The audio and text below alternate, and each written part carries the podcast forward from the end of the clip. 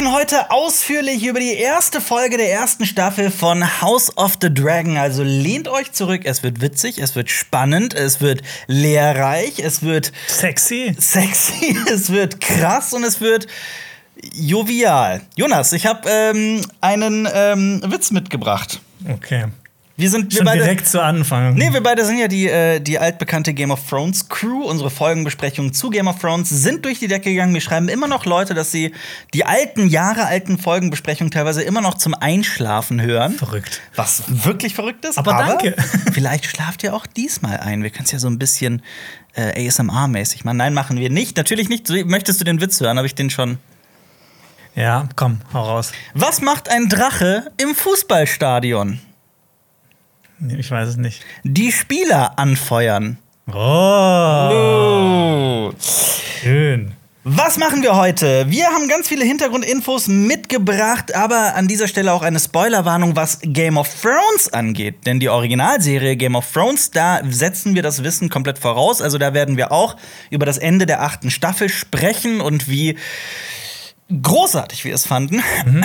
ähm, aber wir sprechen auch teilweise, also sehr, sehr viel über die Vorgeschichte von House of the Dragon, sprich, was zuvor passiert ist zu dieser Serie. Ähm, dazu hast du ja auch äh, letzte Woche ein Video veröffentlicht. Genau, da, da kommt ihr hier hin. Genau. Und nächste Woche geht es dann weiter mit der zweiten Folge. Also abonniert Cinema Strikes Back, dann verpasst ihr das auch nicht. Und ich, also, wir wurden in den Folgenbesprechungen zu Game of Thrones ja immer wieder angemeckert. Warum sagt ihr Greyjoy und nicht Graufreud oder weiß ich nicht? Wir, Und andersrum. und andersrum, also hatten, ne? wie man es macht, macht man es falsch. Wir haben beide schon probiert. Wir werden einfach, also ich bleibe immer bei den englischen Namen. Oh, ich habe heute nur die Deutschen dabei. Ja, wunderbar. Seht Ja, ihr, dann für alle was. Beide Parteien sind dann glücklich. Ähm, aber normalerweise beginnen wir immer damit, dass wir die letzte Folge noch mal, also die letzte Folgenbesprechung da noch mal Richtigstellungen abgeben, Kommentare vorlesen von Mhm. den Leuten da draußen, also von euch da draußen. Das gibt es noch nicht, denn das Nächste hier ist Woche, ja ja. Die erste Folge, der Serienauftakt von House of the Dragon. Und ich würde vorschlagen, also wir werden ganz, ganz am Ende unser Fazit abgeben, wie wir die Folge fanden. Also wirklich so, ne, wie war dein Gusto, was diese Folge angeht. Aber wir können ja auch erstmal prinzipiell über die Serie sprechen. Wir werden, ähm, also jeder hat so von uns so einen Teil von der Show übernommen und wir sprechen darüber. Ähm, aber so prinzipiell, ich finde es unglaublich, dass es diese Show gibt überhaupt. Nach der katastrophalen achten Staffel. Mhm. Und ich glaube auch, die sind wirklich auf den Blu-rays zur achten Staffel sitzen geblieben, weil ich habe die mir zum Beispiel nicht gekauft. Hast du jetzt alle bis auf die achte? Ja, klar. Ich habe auch gesehen, dass das Bonusmaterial auf der 8 nicht so toll sein soll. Und das meiste hat ja HBO sowieso auch noch so Mhm. YouTube. auf YouTube released, diese ganzen Ja. Dokus dazu. Und habe ich mir gedacht, so, nee, das Ja. brauche ich nicht. Keine Lore-Videos, nicht mit mir. Aber das, das meinte ich noch nicht mal. Ich meinte, ich finde es unglaublich, dass es das gibt, weil eigentlich, also House of the Dragon spielt ja, gut, sagen wir mal so fast 200 Jahre in der Vergangenheit und es ist so ein kleiner feuchter Nerdtraum, finde ich. Also ich hätte, als ich irgendwie Westeros oder was auch immer gelesen habe, hätte ich mir nicht wirklich erträumen können, dass daraus mal eine Serie wird, bei der jede Folge 20 Millionen oder sowas kostet, also mehr als noch in der achten Staffel. Also dass es auch noch so eine hochwertige Blockbuster-Serie wird. Also das finde ich schon unglaublich. Mit ein paar Einschränkungen, die ich direkt hier mal anbringen möchte. Oh, da bin ich gespannt. Ähm, es ist ja schon so, dass für diese Serie sehr vieles aus den Büchern, also gerade so die Details, abgeändert wurden. Also Dinge wurden irgendwie gerafft und zusammengeworfen und ähm, Da kommen wir auch gleich nachher noch genauer dazu, denke Achso, ich. ich mal. wollte jetzt auflisten, Okay. so ein paar Sachen. also zum Beispiel nicht ähm, Rhaenys war in den Büchern die eigentliche Thronanwärterin neben Viserys, sondern, Sondern wenn ihr das Special geschaut habt, was Ja. ihr tun solltet, war es Lenor. ja, nicht Wobei Rhaenys war auch eine Anwärterin, aber, Aber sie hatte nicht so einen großen. Also es gab, es gab Ja. 14 Anwärter. Ja. Und ähm, sie war eine der ersten, die quasi aussortiert wurde. Ähm, Corlys Velaryon saß eigentlich nie im Rat von Viserys. Ja. Und ich glaube auch Otto war nicht die Hand von Viserys. Doch. Also einmal. Aber- also er war sogar zweimal die Hand von Viserys. Ja, aber vor allem war es doch Lionel Strong eigentlich. Ja, das die, auch. Die meist, also die, Ja. die allergrößte Zeit. Lady Emma war eigentlich schon tot zu diesem Zeitpunkt. Das stimmt auch. Ja, das mit den Zeiten ist sowieso ein bisschen durchgemixt. Da, wenn man da so ganz nach den Büchern geht, da Ja. ist man ein bisschen verwirrt vielleicht. Ja. Aber, aber Auf- ich finde, für die Serie macht es auch Sinn, dass man das zusammenrafft. Das ist ja egal. Ja, auf jeden Fall. Auf jeden Fall gibt es da noch so ein paar andere Sachen, die man hier erwähnen könnte. Aber lass uns doch über die Crew sprechen. Wer steckt hinter House of the Dragon? Nämlich äh, der Showrunner, beziehungsweise die Showrunner. Es gibt wieder zwei, nämlich Ryan J. Condal. Den kennt man vor allem für Colony. Und ich wollte dich fragen, kennst du Colony? Nein. Ich auch nicht. Okay. Gut, hätten wir das geklärt. Aber er macht auch ähm, aktuell das Remake von Logan's Run. Und Logan's Run ist ein alter Science-Fiction-Film. Ja, da Ähm, geht's um Wolverine, der rennt. Nein, es geht um eine, äh, ähm, ja gut, brauche ich jetzt auch nicht aufzählen, aber das ist ein wirklich cooler Film. Ich mag Logan's Run äh, sehr gerne. Ähm, und der andere Showrunner heißt, Ja?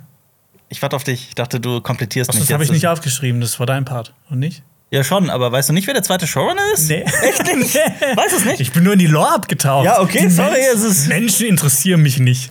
Ja, äh, Miguel Zapochnik. Ach so, der. Ja, der hat auch die erste Folge Ja, als äh, Regisseur umgesetzt. Und den kennen wir ja. den sollte man kennen. von Game of Thrones, weil er da mit die, mit die krassesten Folgen inszeniert hat, zum Beispiel Hard Home Ja. oder Battle of the Bastards. Battle of the Beispiel. Bastards. Ja. Ja. Und ähm, genau, George R. R. Martin arbeitet auch mit als Producer und er hat sogar gesagt, er würde eigentlich super gerne mal ein Drehbuch beisteuern für House, für House of the Nein, Dragon. Martin, Äh, George. nein, Er hat gesagt, er hat gesagt, er macht das erst, wenn er, und jetzt bitte ähm, die Karnevals-Comedy Trompetentuschen bereithalten, wenn er Winds of Winter fertiggestellt hat. Dü, dü, dü, dü, dü, dü. Ja. Wenn das kommt, nun ja. Jonas, du wolltest unbedingt über den Titel der Folge sprechen. Nee, aber du hast noch eine, äh, eine wichtige Person vergessen. Wen denn? Ramin Javadi. Ja, natürlich. Alter Duisburger. Ne? Alter, Duisburg. Ja. Ähm, ja, aber auch, ähm, also ich meine, darüber werden wir auch noch ähm, sprechen, über die Musik in House of the Dragon, die ja sehr an äh, Game of Thrones angelehnt ist und das variiert. Und von daher kann man nichts falsch machen. Ja. Ich glaube, Ramin Javadi, also ich hatte, ich frag mal so, wie waren deine, ähm, hattest du Bedenken, bevor die Serie erschienen ist, wie sie wird? Weil ich war mir, mir war immer klar, selbst wenn die Serie eine Katastrophe werden sollte, es wird immer die Musik von Ramin Javadi geben. Und da ist so, also ich habe, ich glaube, alle lieben Ramin Javadi. Ich habe noch nie einen Menschen getroffen oder gelesen im Internet einen Kommentar, der irgendwie gesagt hat, ja, also Ramin Javadi finde ich überbewertet. Ich habe den auch Person schon mal live gesehen. Fand ich auch richtig cool. Ja? Und hat die Game of Thrones Musik ähm, mit einem Live-Orchester. Achso, du hast, du, hast, du hast bezahlt für ein Ticket und bist dann auf ein Konzert von ihm gegangen. Ja. Du hast ihn jetzt nicht, saßt nicht irgendwie in seinem Garten und hast gewartet. Nee, er hat nicht das im Garten für mich quasi orchestriert. Achso, das wäre natürlich noch cooler gewesen. Nee, ich war aber auch ein bisschen skeptisch zuerst, Mhm. weil das ist ja war so ein bisschen hin und her. Ne? Es sollte ja erst The Long, es sollte erst Blood Moon sein, dann sollte es The Long Night sein, es sollten Ja. andere Geschichten erzählt werden. Das wurde dann quasi in die Tonne gekickt. Blood Moon war ja quasi Long Night. Ja, obwohl das ja auch schon relativ weit war. Mhm. Und dann wurde House of the Dragon gemacht. Aber ich finde so die jetzt, umso mehr ich davon gesehen habe, umso mehr ich gehört habe, wer alles mitmacht. Ja. Desto geiler fand ich das auch. Und ich finde so dieses Konzept von dieser Show, Ja. wenn das weitergeführt wird, House of the Dragon, dass wir vielleicht noch weitere Targaryens sehen werden, mega! Ja, aber als du die, als du die Bücher gelesen hast, zu, also äh, das Lied von Eis und Feuer oder auch Westeros oder Feuer und Blut oder was auch immer, Mhm. hast du dir da auch gedacht, dass der Tanz der Drachen eigentlich genau das ist, was eine Serie braucht? Ja, auf jeden Fall. Also es war halt einer der großen Dinge. Wir haben ja auch schon ein Video zusammen gemacht, wo wir alle kommenden Game of Thrones Projekte vorgestellt haben. Ja. Ähm, und auch so unsere Wünsche, was, was geil wäre. Ähm, aber Tanz der Drachen bieten sich einfach an, weil das halt einfach so in der kompletten Lore schon so krass auserzählt ist. Auserzählt. Es einfach super viel Material gibt. Und weil Bürgerkriege sind immer cool, ne? Also es ist halt auch so äh, somit die brisanteste Zeit in äh, der gesamten Geschichte von Westeros und deswegen also ich war von Anfang an der Meinung, wenn man was nimmt und daraus wirklich eine Serie macht aus der Vorgeschichte ist Tanz der Drachen schon wirklich ein heißer so Top 2 Top 1 Kandidat. Eigentlich steht das ganz oben an der Spitze. Und jetzt haben wir hier die erste Folge. Genau. The Heirs of the Dragon. und Obi-Wan, ne? Kannst du mal abgucken. Erste Folge eine Stunde lang. Ja, wirklich. So, damit waren wir bei Obi-Wan Kenobi quasi schon mit drei Vierteln mit der Staffel durch. ähm, ja, Wa- warum, warum wolltest du so unbedingt über diesen Titel sprechen? Erben des Drachen. Ja, also, ne? Die Erben des Drachen, The Heirs of the Dragon. Kann man ja sich denken, so die Bedeutung, ne? Targaryen sind ja unmissverständlich mit Drachen verbunden, deshalb Erben des Drachen, ne? Ja. Ja, aber, Aber? aber Ja. wenn man weiß, dass Aegon der Eroberer auch Aegon der Drache genannt wurde, dann ergibt dieser Titel plötzlich einen ganz neuen Sinn. Weil jeden Fall. Viserys und Jaehaerys und alle Könige nach sind ja die, äh, die Erben von Aegon dem Ersten. Das Und deshalb halt die Erben des Drachen. Schöner Titel. Und jeden Fall. Aegon wird ja auch noch ganz am Ende der Folge erwähnt. Deshalb Ja. fand ich schön unrund. Aber für alle, die komplett lost sind gerade, lass uns doch mal ganz kurz allgemein über House of the Dragon sprechen. Worum geht's in der absoluten Kurzfassung, um das kurz einzuordnen?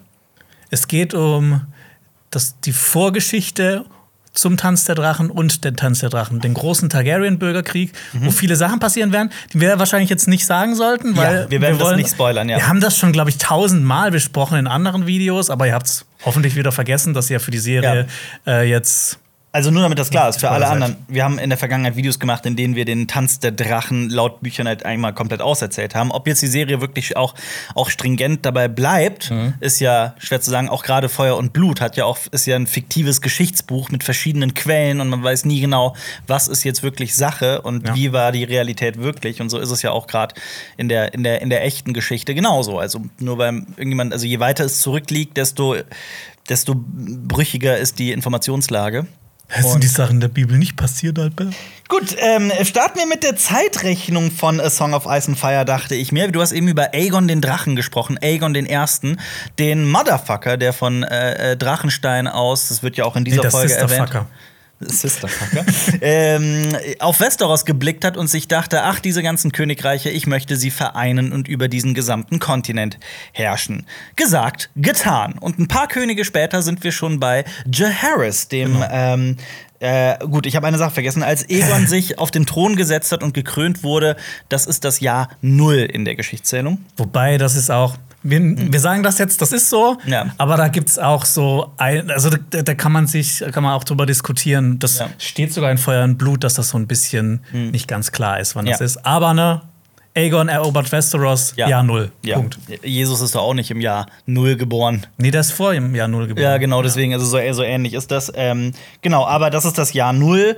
Und um alle jetzt komplett mal einzuordnen, John Aarons Tod, also der Auslöser von Game of Thrones quasi, ähm, das alles spielte im Jahr 298 nach Aegons Eroberung. Und ähm, ja, wir starten direkt rein in Harrenhal. What the fuck? Was für ein Anfang, ne? Was für ein Anfang. Gerade für, für Game of Thrones-Fans ist das wirklich ein feuchter Traum, so mal den großen Rat zu sehen. Genau, auf jeden Fall. Wir sind im Jahr 101 hier in dieser, in dieser Szene. Harrenhal gehört in dieser Zeit zum Haus Strong oder Kraft auf Deutsch. Ähm, dieses Haus, das später aussterben wird. In Game of Thrones wird ja Sir Gregor Clegane, der Berg, als ein verlorener Kraft so einfach äh, verkauft. Und ähm, ja, wir sehen König Jaehaerys den Ersten. Ein Warum grinst du so? Ich habe mich gefreut, ihn zu sehen. Ich, hab, ich, ich mag das, wenn ich ein Gesicht mit einem König verbinden kann. Auf jeden Weil Fall. bisher habe ich immer nur Fanart gesehen von Jairus, was ich auch cool finde. Ja. Aber so einen Schauspieler zu sehen, der in einem richtig coolen Kostüm steckt, das ist gerade, noch was anderes. Gerade zu Game of Thrones gibt es fantastisches Fanart. Ja. Ähm, genau, Jaehaerys der Erste war der äh, Nachfolger von äh, Maegor und Maegor war so ziemlich der grausamste aller Targaryen-Könige. Also was der alles für Schundluder Sagt man das so? Schindluder? Schindluder. Schindluder betrieben hat, das ist wirklich ähm, nicht von dieser Welt. Jaehaerys gilt als so, schon so als einer der besten Könige aller Zeiten. Er wird der Schlichter genannt. Ja. Er hatte mit die längste Regentschaft. Also auf den Schlechter folgte der Schlichter. Ja, und er hat ganz viele tolle Sachen für Und, Westeros gemacht. und Viserys war schlechter. Also schlechter, schlichter, schlechter. Ah. Deutsch ist schön. Deutsche Sprache, schöne Sprache. ähm, genau, und der, und der herrschte, was hast du gesagt? Der herrschte über 60 Jahre, sollte man noch Das erwähnen. habe ich nicht gesagt. Ich habe nur lange gesagt. Die längste Zeit so. von allen Targaryen-Königen. Genau, war berühmt dafür, mit dem äh, Glauben an die, an die Sieben zu vermitteln, denn damals, also gerade als der Glaube und die tatsächliche Targaryen-Tradition ähm, kam so in den Clinch, Die fanden Inzest nicht geil. Inzest und die Familie zu heiraten. Und Jaehaerys war quasi der König, der vermittelt hat und klar gemacht hat. Also so eine, da gab es tatsächlich eine echte Do Doktrin, dass die Targaryen-Könige weiterhin ihre Familienmitglieder pimpern und heiraten dürfen. Dass das vollkommen in Ordnung ist. und dass das, ja, Ich muss dir kurz eine kurze Geschichte dazu erzählen. Sorry, dass ich hier abschweife, Ja, aber das habe ich, hab ich äh, Patrick, äh, der hinter der Kamera ist und der Ja. Mhm. beim Podcast mitgemacht hat, äh, dem habe ich das auch schon erzählt. Die haben ja so äh, ähm, Septone und Septas ausgeschickt, so sieben Leute, die Ja. quasi im Reich verbreiten sollten, dass Inzest okay ist für Mhm. die Targaryens. Und dann ist ein Heckenritter auf einen zugekommen, hat gesagt, äh, darf ich dann meine Schwester ficken? Und dann Mhm. hat er gesagt, ja, darfst du machen, danach musst du aber auch auf den Drachen steigen. Mhm. Boom, roasted. Ja, ja absolut. Ähm, genau. Und dieser Jaehaerys hatte eine problematische Nachfolge. Es gab nämlich äh, fünf verschiedene Nachfolger, Schrägstrich Nachfolgerinnen, und genau darum geht es ja in dieser Szene. Also in dieser Szene wird es ja erstmal nur so verkauft, als wäre es ähm, einfach nur. Ähm, Moment, ich habe eben 14 gesagt. Das war, glaube ich, bei Viserys. Da habe ich, glaube ich, was durcheinander gebracht. Aber hier bei, ich habe ja eben gesagt, da gab es 14 Nachfolger und Rhaenys war nur eine davon. Ich glaube, es waren nicht ganz 14. Müsste ich nochmal nachgucken. Bei Ich glaube, also von Jaehaerys. Ja. Jaehaerys hatte 13 Kinder ja, und elf davon sind noch während seinem Leben gestorben. ja. Ähm, aber da gab es zum Beispiel, ich wollte einfach mal vorlesen, also außer den beiden, Viserys und Rhaenys, die wir da sehen, ne, diese zwei Lager, also es gab ja eigentlich noch mehr. Zum Beispiel seine Nichte, Arya Targaryen, die Tochter von Maegor I., die wurde eigentlich als Thronfolgerin auserkoren, aber sie verschwand ein Jahr lang einfach so mit ihrem Drachen und äh, Mit kam, Balerion. ja, und kam dann krank wieder und ihr Tod war so ein ziemliches Mysterium. Aber Also- es war auf jeden Fall Fieber. Wie das in Feuer und Blut beschrieben ist, ist wirklich gruselig. Dass Mhm. Ja. auch irgendwelche, dass sie so heiß Kreaturen. gebrannt hat, dann wurde sie ins Eiswasser gelegt, dann sind irgendwelche Würmer aus ihr rausgekommen. Die, und das genau, die Rede ist von irgendwelchen Kreaturen, die in ihrem Körper waren. ja, genau, und dass sie geschrien hat und Ja. ge darum gebeten hat, dass sie, dass sie sterben kann. Ja. Und was auch krass ist, sie ist So, auf Balerion ich, so wie wenn ich Hook gucke. Ja. Die ist auf Balerion zurückgekommen und er war auch verletzt. Ja. Also muss irgendwas krasses passiert sein. Ja. Und man geht davon aus, dass die beiden in Valyria waren. Ja. Ähm, dann aber auch einer von sieben Milliarden Aegon Targaryens, nämlich Jaehaerys erster Sohn. Der starb aber drei Tage nach seiner Geburt, aber drei Tage lang dachte man, dass das der Thronfolger wird. Dann eine weitere Daenerys Targaryen. Ähm, das war seine Tochter und sie wurde das Opfer einer, einer Seuche. Ja, das ist auch noch so eine Sache. Wir haben das im Video, ist das haben wir nicht Daenerys, sondern Arion. Mhm. Aber das haben die während äh, für Feuer und Blut haben die das nochmal geändert. Aber wir Ja. sind mit dem Stammbaum von dem Buch Westeros Ja. da gewesen. Dann noch ein weiterer Aemon Targaryen, das wäre ähm, Jaehaerys Sohn und man vermutete auch, dass er ein sehr fähiger König geworden wäre, aber er verstarb in einer Schlacht im Alter von 37 Jahren. Bolzen in den Hals. Bolzen in den Hals und die gar nicht ein Bolzen, der gar nicht für ihn gedacht war, sondern für eine Person neben ihm und er hat den, glaube ich, äh, kassiert. Genau, richtig. Und ist ja das ist der Papa von Rhaenys. Ja. Und Balon Targaryen. Ähm, genau, und der Tod von diesem Balon war quasi der Auslöser für den Rat von 101. Warte, bring ich das gerade zusammen? Nein, doch, Ja, richtig, ja. Von, für den Rat von 101.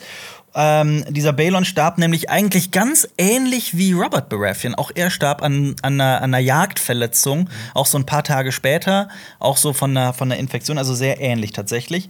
Ja, und so wird Viserys der, der Nutznießer und genau, es waren doch, es waren, sorry, ich hatte, ähm, ich hatte das richtig in Erinnerung. 13 Tage lang wurde diskutiert über 14 potenzielle Nachfolger. Tausende Lords waren da. Genau, und äh, Viserys war es dann und Viserys ähm, äh, älteste Tochter Rhaenys ging leer aus. Ja. Ja, ist The das Queen das who ist, never was. Genau, The Queen Who Never Was. Das ist auch so eine Sache. Ne? Also ich ähm, muss, musste gerade auch immer wieder, wenn ich sage, Viserys Schwester, die und der Bruder und so, Targaryen-Stammbäume sind eigentlich ein Studienfach. Ja, auf jeden Fall. Weil es wird halt, also die Familie ist eh so, also so viele Generationen stecken da drin, dass allein sich das zu merken, das ist ja schon nicht so einfach und das, ich muss mir das immer wieder in den Kopf zurückholen. Aber man muss ja auch dazu sagen, in dem Moment, in dem halt Verwandte dann auch noch untereinander heiraten, wird es ja noch mal komplizierter mit Schwesterfrauen und also selbst dann so fam normale Familienbezeichnungen wie Cousine und Bruder, sowas werden dann plötzlich, also Cousine und Bruder wird schwer, aber, aber so verschiedene Berufsfamilien Verhältnisbezeichnungen werden dann halt plötzlich müssen zusammengeworfen werden. Schwesterfrau. Schwesterfrau zum Beispiel, ne? Ja. Ähm, also von daher. Ja, es ist auch. Ähm, Sorry, falls wir was durcheinander bringen. ja, auch in dem Special haben wir auch immer wieder die Stammbäume in reduzierter Form eingeblendet. Ja. Weil ich finde, das hilft extrem viel, wenn man einfach mal das so Ja. verbildlicht hat. Und auch bei der Recherche müssen wir immer mal wieder in dieses Buch reingucken. Ach, so war das. Absolut, ja. Ich muss mir das, also teilweise, ich schreibe irgendwie ein Skript oder sowas zu, zu sowas. Und ich habe diesen, diese, dieses Familienverhältnis komplett in meinem Hirn drin und habe sieben Absätze drüber geschrieben. Und dann beim achten, welche, wie, welche Daenerys war das jetzt nochmal? Also sowas passiert echt leider schnell. Ich habe noch eine kleine ja. Sache zu dem großen Rat. Einfach nur, dass man checkt, was das ist. Ja. Weil es gibt ja auch den kleinen, kleinen Rat. Das ist ja quasi nur so ein paar Leute um den Ja. König. Und der große Rat ist es quasi in groß. Genau. Und es gab nur einen anderen großen Rat in der Geschichte von Westeros, Mhm. den großen Rat von 233, wo es ebenfalls um eine Thronfolge ging. Mhm. Es gab zwischendurch mal immer wieder, wurde geplant einzumachen, die wurden nie umgesetzt. Ja. Gut. Ähm, ja. Und neben Rhaenys steht auch übrigens ihr Mann, eine ganz besondere Persönlichkeit, über die wir. Ich weiß nicht, ob wir jetzt in der Folge dieses Riesenfass aufmachen. Machen wir das? Ich habe mir das eigentlich gedacht, dass wir das vielleicht eher in der nächsten machen oder Wir haben dieses. Fass so oft aufgemacht. Eigentlich müssten die Leute Bescheid wissen. Nämlich- Vielleicht so kurz an, anreißen. Ja, der Mann, der so aussieht wie, finde ich, äh, Ezekiel. Eze- Ezekiel in, äh, Ezekiel. In äh, The Walking Dead, nämlich ähm, äh, The Sea Snake, die Seeschlange Corlys Velaryon. Ja, Mann. Eine Persönlichkeit, für die Jonas und ich sehr, sehr, sehr, sehr viel übrig haben, weil es so ein ganz außergewöhnlicher Mann ist. Über den werden wir noch sprechen. Warum ist er so außergewöhnlich? Ähm, genau, und der steht da, muss mit ansehen, wie ähm, Jaehaerys auf Jaehaerys nicht äh, Rhaenys folgen wird, sondern Viserys. Übrigens war ähm, Jaehaerys Frau äh, Alisan sehr erzürnt darüber und ist dann auch erstmal zwei Jahre weggezogen. Ja. Die war damit überhaupt nicht einverstanden. Die war richtig pissig. Man könnte sich ja fragen, warum dieser, dieser Prolog? Warum wird das gezeigt? Man könnte ja meinen, dass diese Szene prinzipiell nutzlos ist. Man hätte ja auch einfach damit anfangen können, dass Viserys irgendwie schon König ist. Ähm, aber man weiß auch, diese Szene wird noch eine ganz große Bedeutung haben. Gerade im Tanz der Drachen, auch äh, wie sich so erste Lager bereits hier eigentlich schon abzeichnen. Ähm, und auch dass erklärt wird, dass das, was passieren wird noch in House of the Dragon, eigentlich auch schon in der Geschichte der Targaryens schon stattgefunden hat. Nämlich eine problematische Thronfolge, insbesondere was die Geschlechter angeht. Genau. Und ich fand aber kurz auch, also erstmal Harrenhal sieht halt immer geil aus. Ja. Ne? Ist riesig. An dieser Stelle auch liebe Grüße an unseren Freund und Kollegen Sven Sauer, der, äh, mit dem wir vor ein paar Jahren auch äh, YouTube-Videos gedreht haben, der ähm, tatsächlich VFX macht für, ähm, für, ich weiß, für House of the Dragon wahrscheinlich auch, gehe ich aus. Und der hat auf jeden Fall bei Game of Thrones äh, äh, Harrenhal gemacht. Ja. Und ähm, sehr talentierter Mann. Schön gemacht, Sven. Ja. Ich finde persönlich ja auch das Targaryen-Wappen überall zu sehen, ist, da geht einem so das Herz auf. Ja, das ist halt auch mit eins der coolsten. Auf jeden Fall von allen. Es gibt auch so Häuser, die haben eine Ente drauf. ja, die Schildkröte. Aber ähm, vor allem, ich, also ich habe auch mal gelesen, dass George R. R. Martin gesagt hat, dass für ihn so ganz, ganz wichtig ist in dieser Serie, dass die Wappen der Häuser glänzen und wirklich, dass da sehr, sehr viel Liebe fürs Detail, also dass da sehr viel Zeit und Arbeit investiert wird, dass die Wappen wirklich immer also wirklich herausstechen. Und in der Folge hat man das, finde ich, bereits sehr gemerkt. Später Ja. im Turnier zum Beispiel auch noch. kommen ja überall vor. Die Ja. sind ja inzwischen auch auf der Krone gelandet von Viserys. Absolut. Aber an dieser Stelle habe ich mir auch aufgeschrieben, dass ich sagen wollte, dass ähm, die Geschichte von Game of Thrones ist kompliziert as fuck. Bre, weil die Sache ist die, dass äh, teilweise sind Sachen auch nur so vage und Sachen werden geändert und Sachen werden über den Haufen geworfen. Es gibt drei Versionen von irgendeiner Sache. Ganz genau. Und das macht es natürlich nicht gerade einfach. Aber es wird noch ein äh, brisanter Satz gesagt. The only thing that could tear down. Achso, ich soll es auf Deutsch direkt. Ich, äh, die einzige Sache, die das Haus der Drachen zerreißen kann, ist es selbst. Also das Haus, the House of the Dragon. Ich habe noch einen Drachenwitz für dich, wenn du möchtest. Ja, gern. Wie nennt ein Drache einen italienischen Ritter in voller Montur? Ich weiß es nicht. Dosenravioli. Okay. Oder Dosenfutter. Äh, wie nennt man ähm, diesen Clinch der Targaryens untereinander? Eine Tanz der Drachen, auch äh, in der Gemeinsprache. Denkst du den gerade aus, den Witz? Ja. Nee, wie nennt man das? Roast Beef. Roast Beef. Auch sehr schön. Und dann kommen wir schon zum Intro und äh, äh, ein paar Titles. Hier ist die Sache. Enttäuschung pur. Hier ist die Sache. Game of Thrones hat Top 3 Intro. Äh, Potenzial. All. Ja, auf jeden Fall. Also jeder liebt doch das Game of Thrones Intro. Ja, warum? Dass man bereits, was ich auch an diesem Intro, also mal abgesehen davon, dass die Musik von Ramin Javadi natürlich großartig ist, dass äh, der, dass dieses Intro auch einfach wunderschön gestaltet ist und ähm, bis zu Staffel 8 auch irgendwie immer geiler wurde und immer vertrackter und so. Wobei dann bei Staffel 8 irgendwie so ein paar Schwachsinnsänderungen mit reinkamen und Orte nicht Ja, mehr das da waren, wo sie eigentlich sind und so. Aber ähm, das, ich habe ich hab beim Game of Thrones Intro immer geliebt, dass ich bereits die Orte gesehen habe, die in der Folge vorkommen und mich bereits so ein bisschen drauf freuen konnte. Also für mich hat die Folge immer schon mit dem Intro auch angefangen. Also wenn dann irgendwie Bravos gezeigt wurde, dann dachte ich mir, oh geil, heute sind wir mal wieder in Bravos Ja. unterwegs. Und dieses Intro skippt man auch nicht.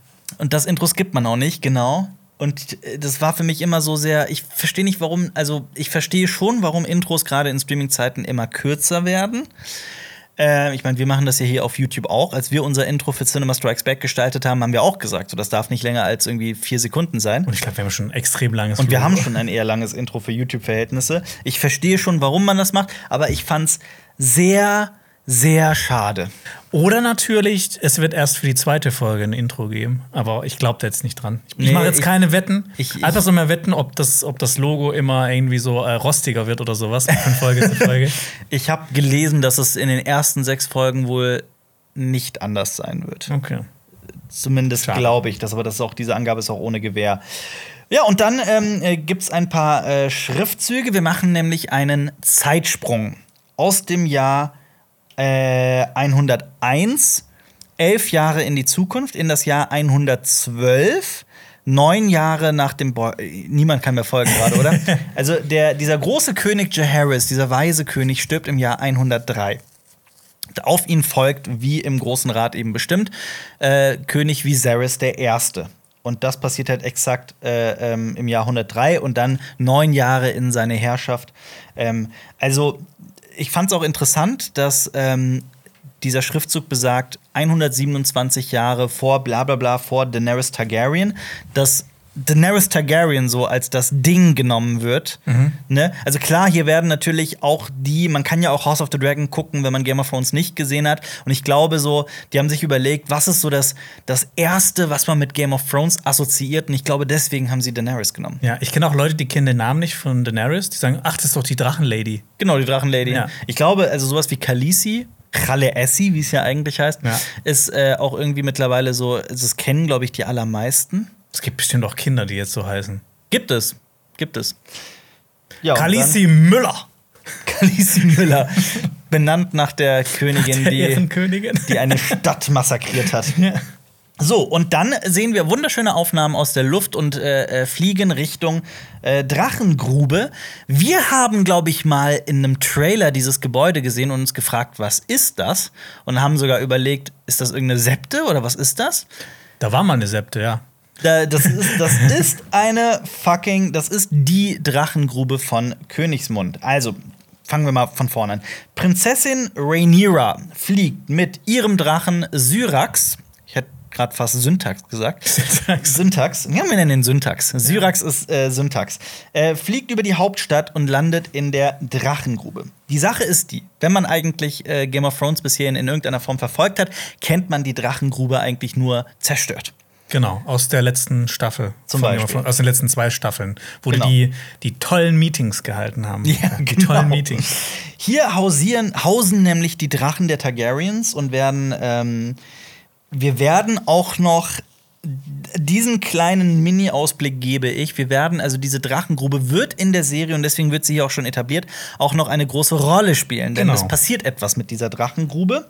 Ähm, wir sehen Syrax, Syrax oder Syntax. Syntax. Ist ein weiblicher Drache, benannt nach einer valyrischen Göttin. Denn wir erfahren auch später, Rhaenyra hat so ein paar Interessen. Ich finde das auch sehr, sehr interessant an dieser Folge. Und das ist auch sowas, was äh, diese Serie jetzt schon verdammt gut macht, die Figuren auszuarbeiten und so kleine Details mit einzustreuen, die diese Figuren einfach so wahnsinnig lebendig werden lassen. Mhm. Zum Beispiel die Dinge, für die sich Rhaenyra interessiert. Dazu ja. komme ich aber gleich noch. So insbesondere was äh, äh, Visenya angeht, eine der beiden Schwesterfrauen von Aegon dem Ersten, dem Drachen. Ähm, genau. Syrax oder Syntax wurde benannt von Rhaenyra und auch nur, wird auch nur von ihr geritten. Und es wird äh, valyrisch gesprochen. Wir hören auch so ein paar neue Wörter. Zumindest könnte ich nicht recherchieren, ob es die jemals in irgendeiner Form schon mal gab. Ich glaube es nicht. Also es gab ein paar äh, Nejot und Nejot heißt vorwärts. Ja. Äh, Umbas habe ich nicht gefunden und Ribas, ich glaube Frau. Und natürlich ah. Doheris. Ja klar. Das heißt ja ne äh, alle Menschen müssen dienen, mhm. dann heißt das wahrscheinlich Doheris so Gehorche, Gehorche oder ja. ja. Und ähm, äh, Rübers könnte sein, dass das aus dem, aus dem Polnischen kommt, weil Rüber ist der Fisch. Also vielleicht hat er gesagt. Ah, Fisch. Fisch da drin. Fisch. Mm. Jam, jam, jam. Beleidigt, ja. Ich finde, da gibt es aber davor noch, bevor wir äh, da ankommen, es gibt noch einen Shot, der ist richtig kurz, aber ich fand den äh, richtig toll und bezeichnend für diese Zeit. Erzähl. Froschperspektive aus Königsmund. Wir sehen ein paar Leute, wir sehen den Drachen über die Stadt fliegen. Ja keiner guckt hoch. Ja, genau daran sind zu dieser Zeit. Alltäglich. Du hast einfach so einen ganz kurzen Shot, der einfach ja. erzählt, zu dieser Zeit gibt es wahrscheinlich so viele Drachen, dass die Leute nicht mal mehr hochgucken, ja. weil das so oft die, die, Drachen über die Stadt es, fliegen. Es gibt ja die Szene in äh, Game of Thrones, wie äh, Jorah Mormont und äh, Tyrion ähm, zum ersten Mal Drachen sehen. Ja, und es gibt halt, ja ganz oft diesen Moment. Genau, den Moment, ja. wenn Leute erstmal, oh, ein Drache, boah. So wie wenn ich die, wenn ich, wenn ich mein T-Shirt ausziehe. ähm, nee, aber das ist, ähm, Leute sind total ähm, fasziniert von diesem Anblick und hier ist es halt was ganz Alltägliches und man muss sich ja auch überlegen, und das finde ich halt auch so interessant, der Drache wird dann von diesen Bediensteten abgeführt. Sind, glaubst du, das sind diese Drachenhüter? Ich ja, also was meinst du? Die Drachenhüter? Also es gibt, es gab ja 77 Wachen, ja. äh, die die Drachen beschützt haben. Ich weiß nicht, ob die jetzt drin sein sollen oder ob das die sein sollen. Ja. Aber eigentlich haben die so schwarze Rüstungen und Schwerter an. Mhm. Und die also, haben eindeutig keine schwarze nee, Rüstung. Aber ich dachte eher, dass das so ein, so ein ähm, Rückblick war quasi auf den absoluten Beginn des Hauses, ja. der, des Hauses der Drachen. Also Valyria meinst du? Auch, ja, ja, weil die Valyrier haben ähm, einst an den, an, den, an den Bergen in Essos da gestanden bei den 14 Flammen und haben halt Dracheneier gefunden. Und das waren halt mal so Schafshüter. Ja. Und diese, die sehen ja so auch so aus. Und die haben, ich meine, diese Stöcke sind aus das sind Stöcke, Holz, das, sind, das sind Holzstäbe, ne? Also das ist ja schon auch äh, äh, interessant. Und wir sehen Millie Alcock, die junge Rhaenyra, ähm, die im echten Leben, glaube ich, schon über 20 ist. Mhm. Ich guck's mal direkt nach, wie ja. alt die gute Millie Alcock aktuell ist. Wahrscheinlich Aber, schon. Genau, hier in der Serie müsste sie ja eigentlich so 15 Jahre alt sein, weil sie im Jahr 97 geboren ist, laut ja. da Fakt Datenlage. Kann es sein, dass man sie in diesem Prolog mal sieht? Bei Lady Emma oder sowas? Ich habe da jetzt gar nicht drauf geachtet. In dem Prolog auf. bei Lady Emma sieht? In Harrenhall.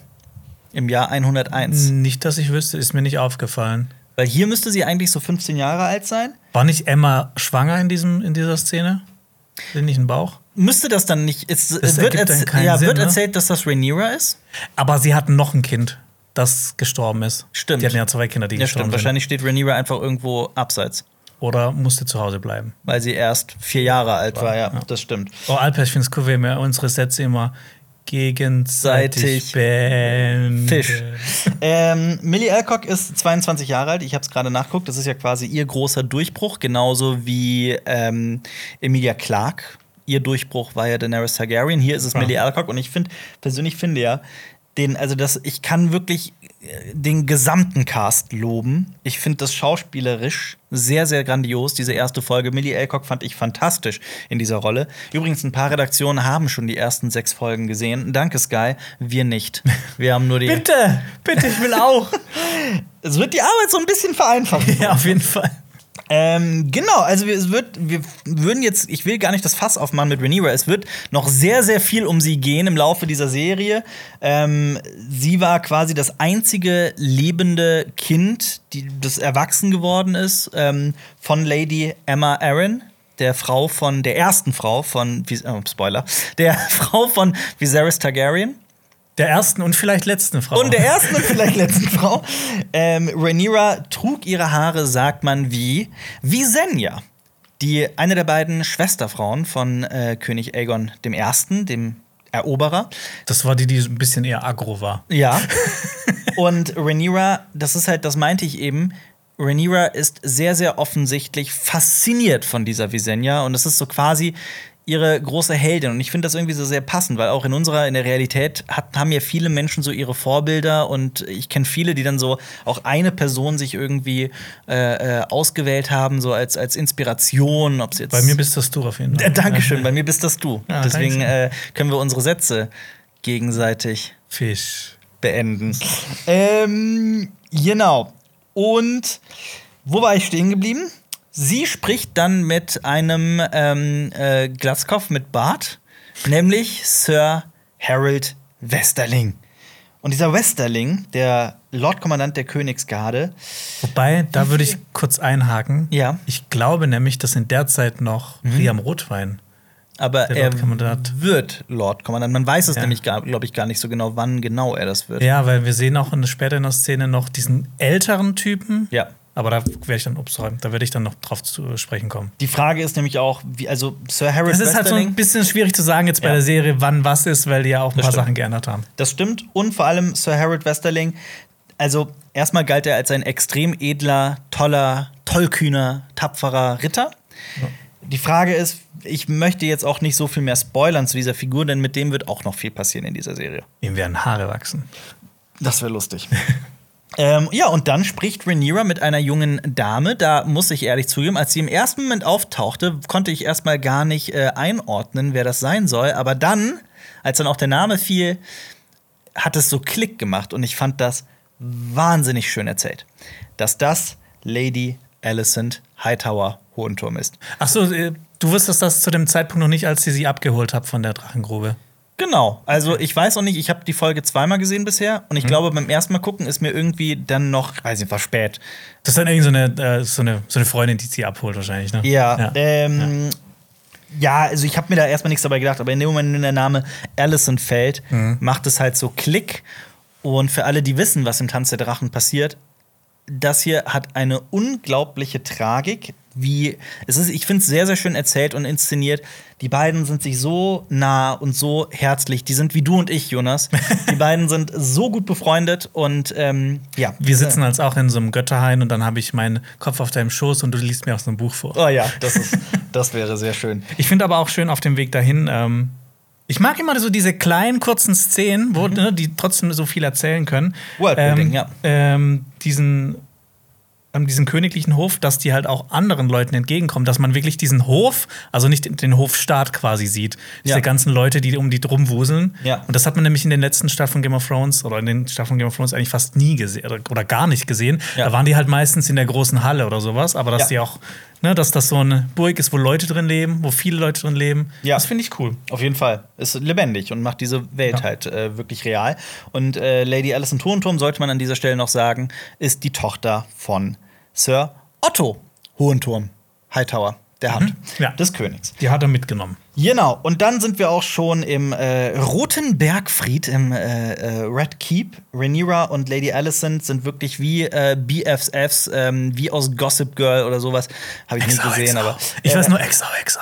Äh, marschieren da äh, Arm in Arm durch den äh, äh, Roten Bergfried und man sieht ja auch, ist das, warte, ich hab's gerade nicht im Kopf, aber das war auch schon hier, ne, als man den, den Innenhof da sieht. Genau das meinte ich mit dem königlichen Hof. Ach so, da waren wir. Okay, ja, gut, Ja. da. Ähm, ja, und das Drama bahnt sich an. Wir hören bereits so langsam leise das Game of Thrones Theme im Hintergrund und werden da komplett abgeholt. Also musikalisch finde ich die Folge auch wirklich über, alle, über allen Dingen. Also wir haben in der Folge, vor allem, ich bin jetzt nicht auf die einzelnen Stücke eingegangen, Ja. aber wir haben ganz viel, ganz oft diese Targaryen-Themes, die immer bei Daenerys kommen, Mhm. Ja. in anderer Version. Und ich finde es einfach Ja. schön, dass das so in einem fortgeführt wird, ne, dass das alles so ein organisches Ganzes Ich finde es geil, wenn dann noch DJ Khaled irgendwie Remix schreien würde oder sowas. Finde ich noch gut. Äh, genau, und Rhaena, Rhaenyra trifft ihre hochschwangere Mutter Emma Arryn. Und wenn ich mich nicht irre, wenn ich nicht kompletten Knoten im Hirn habe, eigentlich müsste Emma Arryn, wenn man wirklich streng irgendwie nach Buchvorlage geblieben wäre, wäre sie hier, glaube ich, schon sieben Jahre tot? Ich glaube schon. Ich glaube, Emma Aaron stirbt eigentlich im Jahr 105. Ja, das kann sehr gut sein. Weil das ist halt auch so eine Sache. Ich meine, jetzt könnte man sagen, ist doch scheißegal, das ist doch halt vage Geschichtsschreibung, das ist doch, ob die jetzt 105 stirbt oder 112, ist doch schön, dass wir sie noch sehen und so weiter.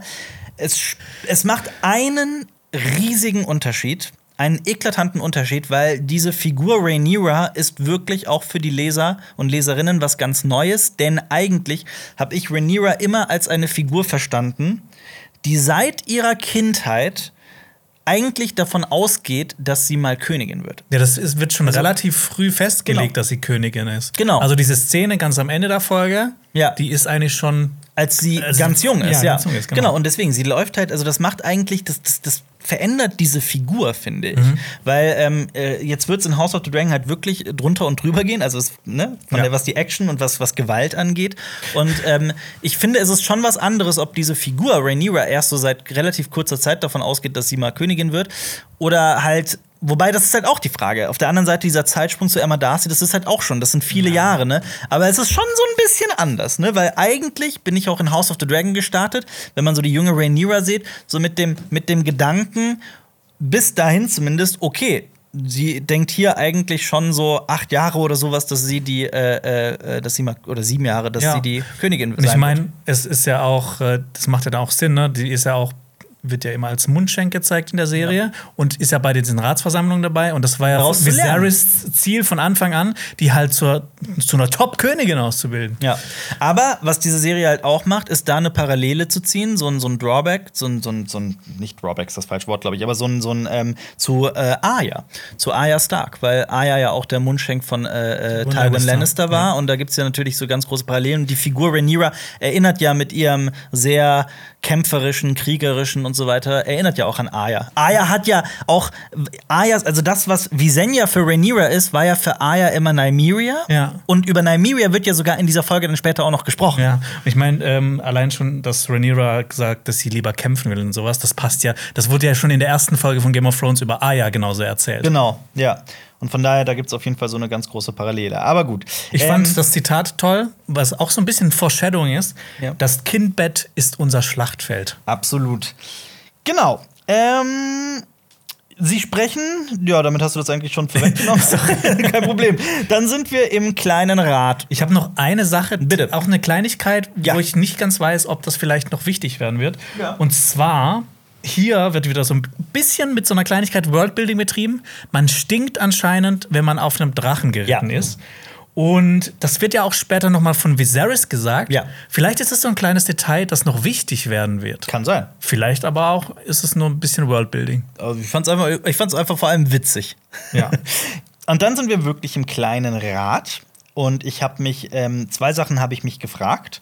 Erstens, die packen alle so Kugeln in die Mitte. Ja, ich hatte, das schon, ich hatte das schon eine, eine Theorie, was das sein könnte. Also man weiß wirklich, ich glaube, niemand weiß wirklich, was das, was das sein soll. Mhm. Ähm, was ist deine Theorie? Also meine ursprüngliche Theorie aus den Trailern war, da hat man das noch nicht gesehen, dass die sie so reinmachen, da standen die einfach so da, dass man mit denen zum Beispiel Abstimmungen macht, weil da ist dann noch so ein größeres Holzding in der Mitte, Ja. dass man sagt, hier das, ich stimme für das, so Ja. viele Kugeln sind da drin.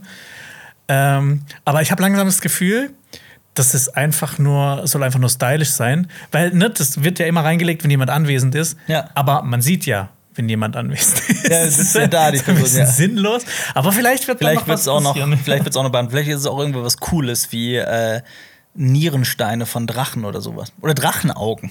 Drachenaugen. Drachenaugen. Wer weiß. Mal gucken. Äh, wir wissen es nicht. Und meine zweite Frage, die ich mir gestellt habe, war: Wer sitzt eigentlich alles da? Fangen wir mal an. Ähm, König Viserys, über ihn werden wir eh noch viel sprechen. Übrigens auch äh, Paddy Considine heißt der Schauspieler, ne? Großartig, wie Ja. ich finde. Viele, viele ganz, ganz tolle, äh, toll gespielte Szenen in dieser, in dieser Folge.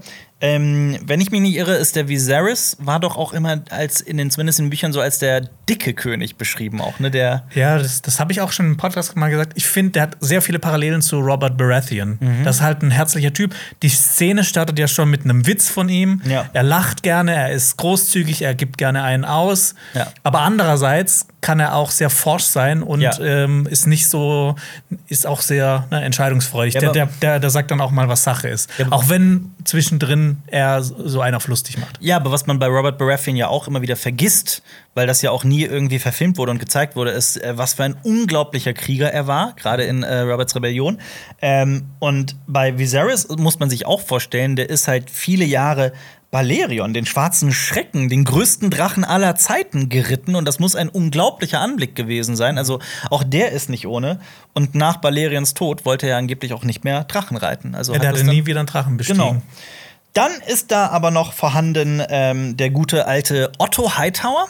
Ne? Also ich finde es auch immer so geil. Es gibt zwei Namen in dieser Serie, in dieser Folge, die ich liebe. Das eine ist Otto. Das ist hier So einfach ein eine- richtiger Otto. ein richtiger Otto.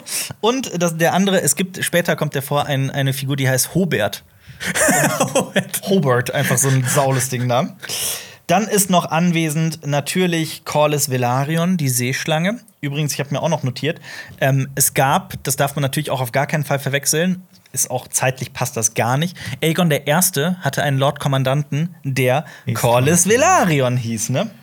Aber das hier ist äh, äh, die Seeschlange. Wir werden, wie gesagt, noch sehr, sehr viel über ihn äh, sprechen. Ähm, dann haben wir einen Meister, den Erzmeister Melos. Wir haben den, äh, ich vermute, Meister des Rechts, Lionel Strong. Ja. Und, Und- der, der war oder ist, also eigentlich mal, der war auch die Hand des Königs. Genau, aber auch die Hand. Also eigentlich Ja. eine ganz, ganz große Persönlichkeit. Ähm, wirkt in den Büchern so sehr, also angeblich sehr grobschlächtig, gilt aber als wahnsinnig intelligent. Ja, und soll sich super gut mit dem Recht ausgekannt haben. Ja. Deshalb Meister des Rechts passt ganz gut. Und er trägt übrigens so eine runde Kette. Ich weiß nicht, ob das Zufall ist. Man erkennt es auch nicht hundertprozentig. Man sieht später in dem Buch, das Lady Alicent auf, auf, offen hat, äh, sieht man ein so ein rundes Wappen. Ich weiß nicht, ich habe nicht genau, hast du zufällig darauf geachtet, was es sein soll? Nee, gar nicht. Es hat mich aber so ein bisschen daran erinnert, was er da trägt. Vielleicht war es Zufall, vielleicht ist da irgendwie eine Connection.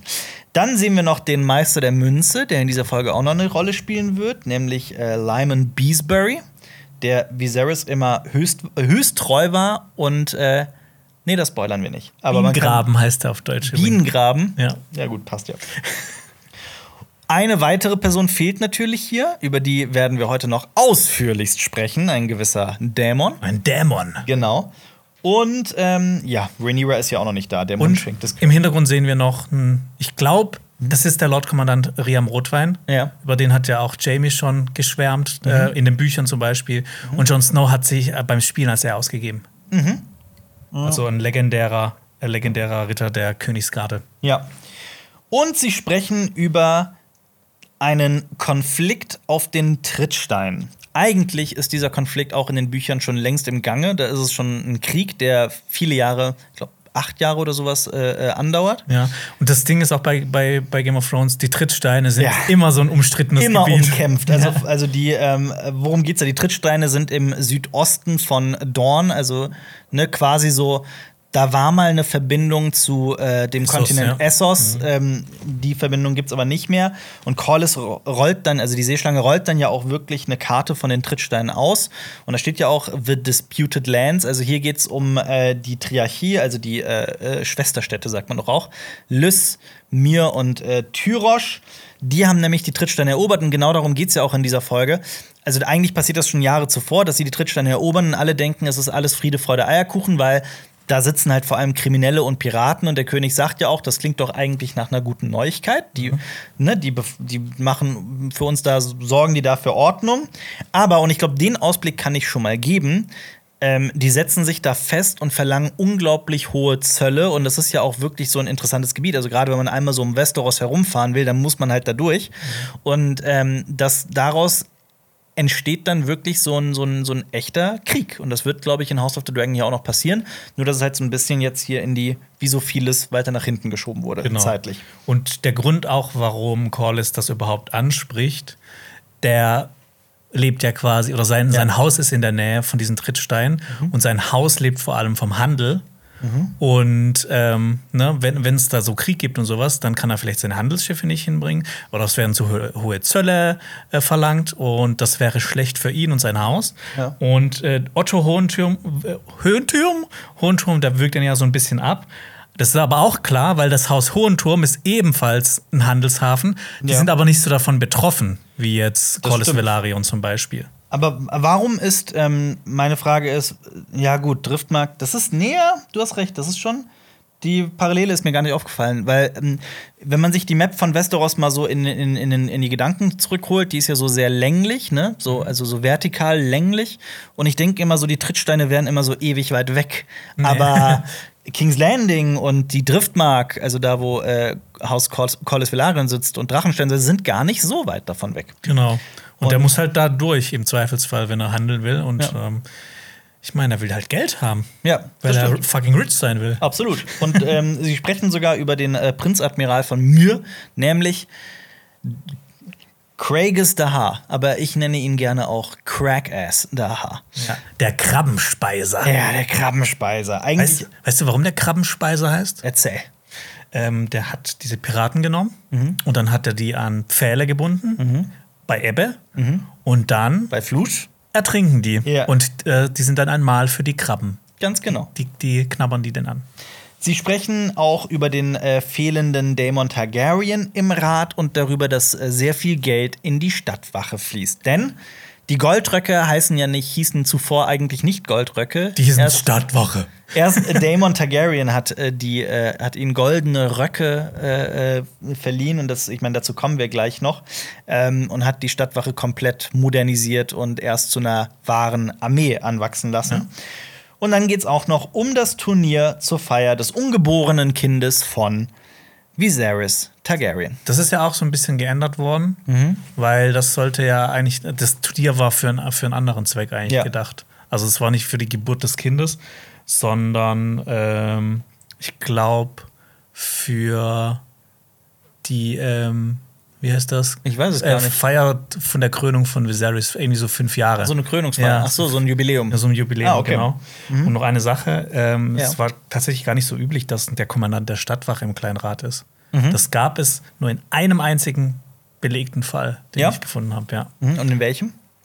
Ähm, Hast du das im Kopf? nee, das habe ich nicht im Kopf. Okay. Aber es ist auch unwichtig. Ja. Ähm, so, und dann sind wir schon im Thronsaal. Rhaenyra trifft Daemon Targaryen und Daemon versprüht ein bisschen Jamie Lannister-Vibes.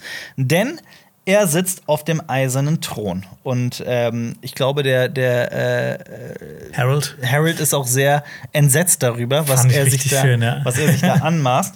Sprechen wir über Daemon Targaryen, den Bruder von Viserys, Rhaenyras Onkel, eine ganz, ganz schillernde Persönlichkeit. Ja. Matt Smith. Ja, vor allem auch in der Geschichte von Game of Thrones, Damon hießen immer die Leute, die sehr besonders waren. Es wird noch einen Fall. Damon Blackfire, äh, Schwarzfeuer geben, Ja. der auch viel Trubel machen wird. Auf jeden Fall. Mhm. Und ich finde, Matt Smith ist für diese Rolle geboren. Auf jeden Also, Fall. Ich finde, wir haben Damon Targaryen jetzt in unseren vergangenen Videos sehr ausführlich erklärt. Diesen Ja. Typen, der herumhurt, Lord Flohloch genannt wird, also benannt nach dem Rotlichtbezirk von, von King's Landing. Ja, er ist ein guter Kämpfer, aber er ist auch jähzornig. Er kann Ja. super schnell von einem in die andere Stimmung kommen und einen total kaputt prügeln. Und er ist natürlich ein, ähm, also nicht ein Prinz, aber er ist ein Targaryen, also hat er Sonderrechte. Er ist ja auch ein Prinz. Warum ist er kein Prinz? Der wird doch auch Prinz genannt in der Folge. Ja, der Prinz der Stadt, aber nicht der Prinz von Drachenstein. Ja, gut. Aber ähm, er auf jeden Fall, also Matt Smith, und ich finde vor allem, ich will jetzt nicht wieder Synchro-Bashing betreiben, weil ich das sehr, sehr gut verstehen kann, dass Leute das gerne auf Deutsch gucken, aber Matt Smiths Stimme in Kombination mit dieser Figur ist so großartig. Ich ähm, muss dazu sagen, ich habe die beide Male auf Englisch gesehen. Ich weiß gar nicht, wie die deutsche Synchro ist. Ähm, aber diese, diese, diese Originalstimme ist so fantastisch. Ähm, ja, also von daher, ich war bisher wirklich nie ein großer, großer Fan von Matt Smith, kann man echt nicht sagen. Ich, Ich habe ja auch Doctor Who jetzt nicht wirklich verfolgt. Ja. Nie in meinem Leben. Ähm, aber hiermit gerade ändert der komplett meine Meinung über ihn. Ja, vor allem, ja, der ist für die Rolle gebunden. Der hat auch so dieses, der kann so dieses Arrogante so gut rüberbekommen. jeden Fall. Ja. Und ja, und noch dieses, dieses Unberechenbare, dieses, ja. Ähm, und wir sehen den eisernen Thron. Der sieht nicht mehr so aus wie in Game of Thrones, sondern wie es eher mal erdacht war von George R. R. Martin in den Büchern. Fand ich, fand ich cool. Auf jeden also, Fall. Das mag ich voll gern. Und ähm, übrigens noch eine Sache: Normalerweise, warum auch jetzt hier Harold Westerling so geschockt war. Normalerweise darf nur der König auf dem eisernen Thron sitzen. Ja. Oder die Hand des Königs in seiner Abwesenheit. Ja. Königliche Regenten und Regentinnen ist es zum Beispiel auch nicht erlaubt. Das heißt, ne, Cersei hat ja zum Beispiel, Tom war ja noch nicht volljährig, aber hat schon regiert und sie hat ja teilweise auch im Thron gesessen. Das wäre auch nicht in Ordnung gewesen. Äh, nur Rhaenys und Visenya, die Schwesterfrauen von Aegon, die haben das getan. Und Daemon ist da nichts davon. Genau. Und Rhaenyra und äh, Daemon äh, sprechen ähm, in äh, High Valyrian, also auf Valyrisch. Ähm, äh, falls Leute sich irgendwie gedacht haben, hä, warum? Also das sind doch Onkel und Nichte. Warum, warum knistert es so zwischen den beiden? Auch das hat seinen Grund, der in House of the Dragon wahrscheinlich noch erforscht wird. Incest, nice. Daemon schenkt seiner Nichte eine Kette aus valyrischem Stahl und sie sagt, like Dark Sister. Wie, äh, wie heißt es auf Deutsch? Dunkle, Dunkle Schwester. Dunkle Schwester. Ähm, das ist eins der beiden Targaryen-Schwerter, das immer wieder weiteren Generationen vererbt wird, so wie das äh, andere, noch bekanntere Schwert Schwarzfeuer, Blackfire. Ähm, Daemon bekam dieses Schwert Dark Sister von Jaehaerys, als er 16 Jahre alt war. Niemand weiß, wie alt das Schwert ist, aber man sagt schon, Visenya Targaryen hatte das Schwert. Das erklärt auch wieder, warum Rhaenyra Targaryen so interessiert ist an dem Schwert. Ja. Weil halt wegen ihrer Faszination für Visenya. Und vielleicht ist ja auch das noch so ein Grund, warum sie ihren Onkel so mag und so anhimmelt. Und ähm, wer weiß. Ich finde es auch witzig, dass er ihr halt dieses, äh, dieses Die Kette. die Kette schenkt Ja. Und dass die aus valyrischem Stahl ist. Weil, ne, wir wissen ja, valyrischer Stahl ist- funktioniert am besten in Schwertern. Ja. Also musst du dir mal vorstellen, was das kosten muss und was das für ein Luxus ist. Absolut, absolut. Mit diesem Schwert schlug Daemon übrigens auch den. Nee, das verraten wir nicht. Ähm, Er schlug damit auf eine Holzpuppe ein. Ja. Lass uns lieber über diese Szene sprechen, über die wir eben gesprochen haben, mit den äh, in der Natur, in diesem, was so ein bisschen aussah wie so ein Wehrholzbaum oder Der Götterhain wahrscheinlich ein von- von Götterhain von Königsmund, Königsmund ist.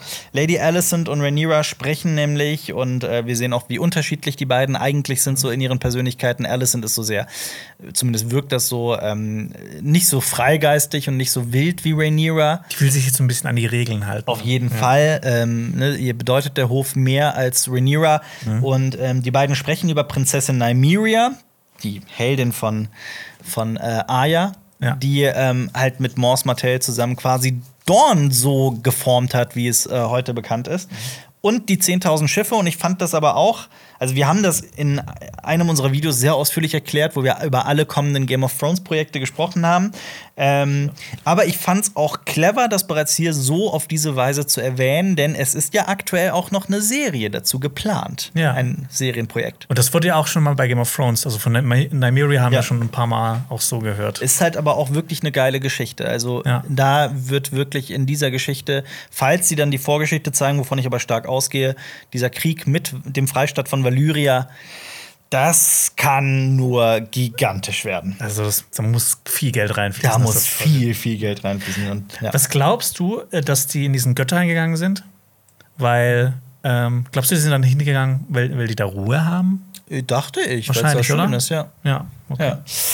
Und sie sprechen über den ungeborenen Bruder. Rhaenyra sagt, Viserys wollte nie etwas mehr als einen männlichen Nachfolger. Und ja, also ich finde halt in dieser Szene, ähm, Rhaenyra sagt, dass sie eigentlich die ganze Zeit nur Kuchen essen und Drachen reiten möchte. Lady Alicent kann das gar nicht verstehen. Und ich finde, hier wird bereits so angedeutet, eingeworfen, wie machthungrig Lady Alicent eigentlich ist. Und Ja. das finde ich ist so wunderbares, wirklich fantastisches Storytelling, wie so dieses, so der Samen hier quasi eingepflanzt wird. Und das sind ja noch Kinder oder sagen wir mal Teenager. Ja. Und ähm, wie das sich dann weiterentwickeln wird, also dass diese Charaktereigenschaften halt immer extremer werden, das Ja. werden wir dann noch sehen im Laufe dieser Serie. Aber das ist halt, das ist für mich fantastisches Storytelling. Das ist wahnsinnig gut geschrieben. Was halt auch gut dazu kommt, ne? man merkt schon, dass sie sich hier, als sie noch jung sind, richtig gut fetzen können. Ja, Ja. absolut. Und hier merkt man einfach, das ist halt wirklich, das ist George R. R. Martin. Ja. Und das ist genau das in wirklich in Perfektion, was Staffel 8 von Game of Thrones, na eigentlich so ab Staffel in Teilen Staffel 6, auf jeden Fall Staffel 7 und 8 komplett gefehlt hat. Ja. Das ist dieses Fünkchen, bei dem wir immer gesagt haben, das fehlt und hier ist es halt da. Zeit. Ja. Viserys äh, Behandlung, das ist die nächste Szene. Wir sehen eine Infektion, denn er hat sich am Thron geschnitten. Ja. Ähm, Also, ja. Ich habe für diese Folge eine Ärztin konsultiert. Und ich habe ein, Oh, paar- ich hab ein paar Infos noch äh, mit, mit die ich jetzt über die ganze Folge mal so ein bisschen reinstreuen kann. Ja. Ähm, genau, Zitat. Äh, das ist eine Freundin von mir. Ähm, das sieht richtig doll entzündet aus. Also es ist eine Entzündung, das kann ich bestätigen. Äh, Blutegel helfen nicht, weil die Meister sagen ja, wir machen eine Blutegeltherapie. Ja. Blutegeltherapie macht man eher zur ähm, Förderung der Durchblutung, um zu schauen, ob Transplantate anheilen. Und äh, ausbrennen, sagt der, der andere Meister. Und da meinte sie, ja, lieber ausbrennen. Klingt besser. Ja. Cauterization auf Englisch, ja. Ja. Und äh, ich meine, das ist ja auch nicht, also es, man sagt von sehr, sehr vielen Königen, dass die sich an diesem scharfen, eisernen Thron immer wieder geschnitten haben. Und es gibt sogar den, den so diese. Dieses, diese, diese Bauernweisheit, diesen Mythos, dass der Thron auch darüber bestimmt, wie sehr ein König fähig ist, auf diesem Thron zu sitzen, indem er ihn schneidet oder nicht. Genau. Ähm, Es gab ja zum Beispiel, ne, Aris der Zweite, der hat sich so oft dran geschnitten, der wurde König Wunschorf genannt. Genau, King's Gap auf Englisch. Ja.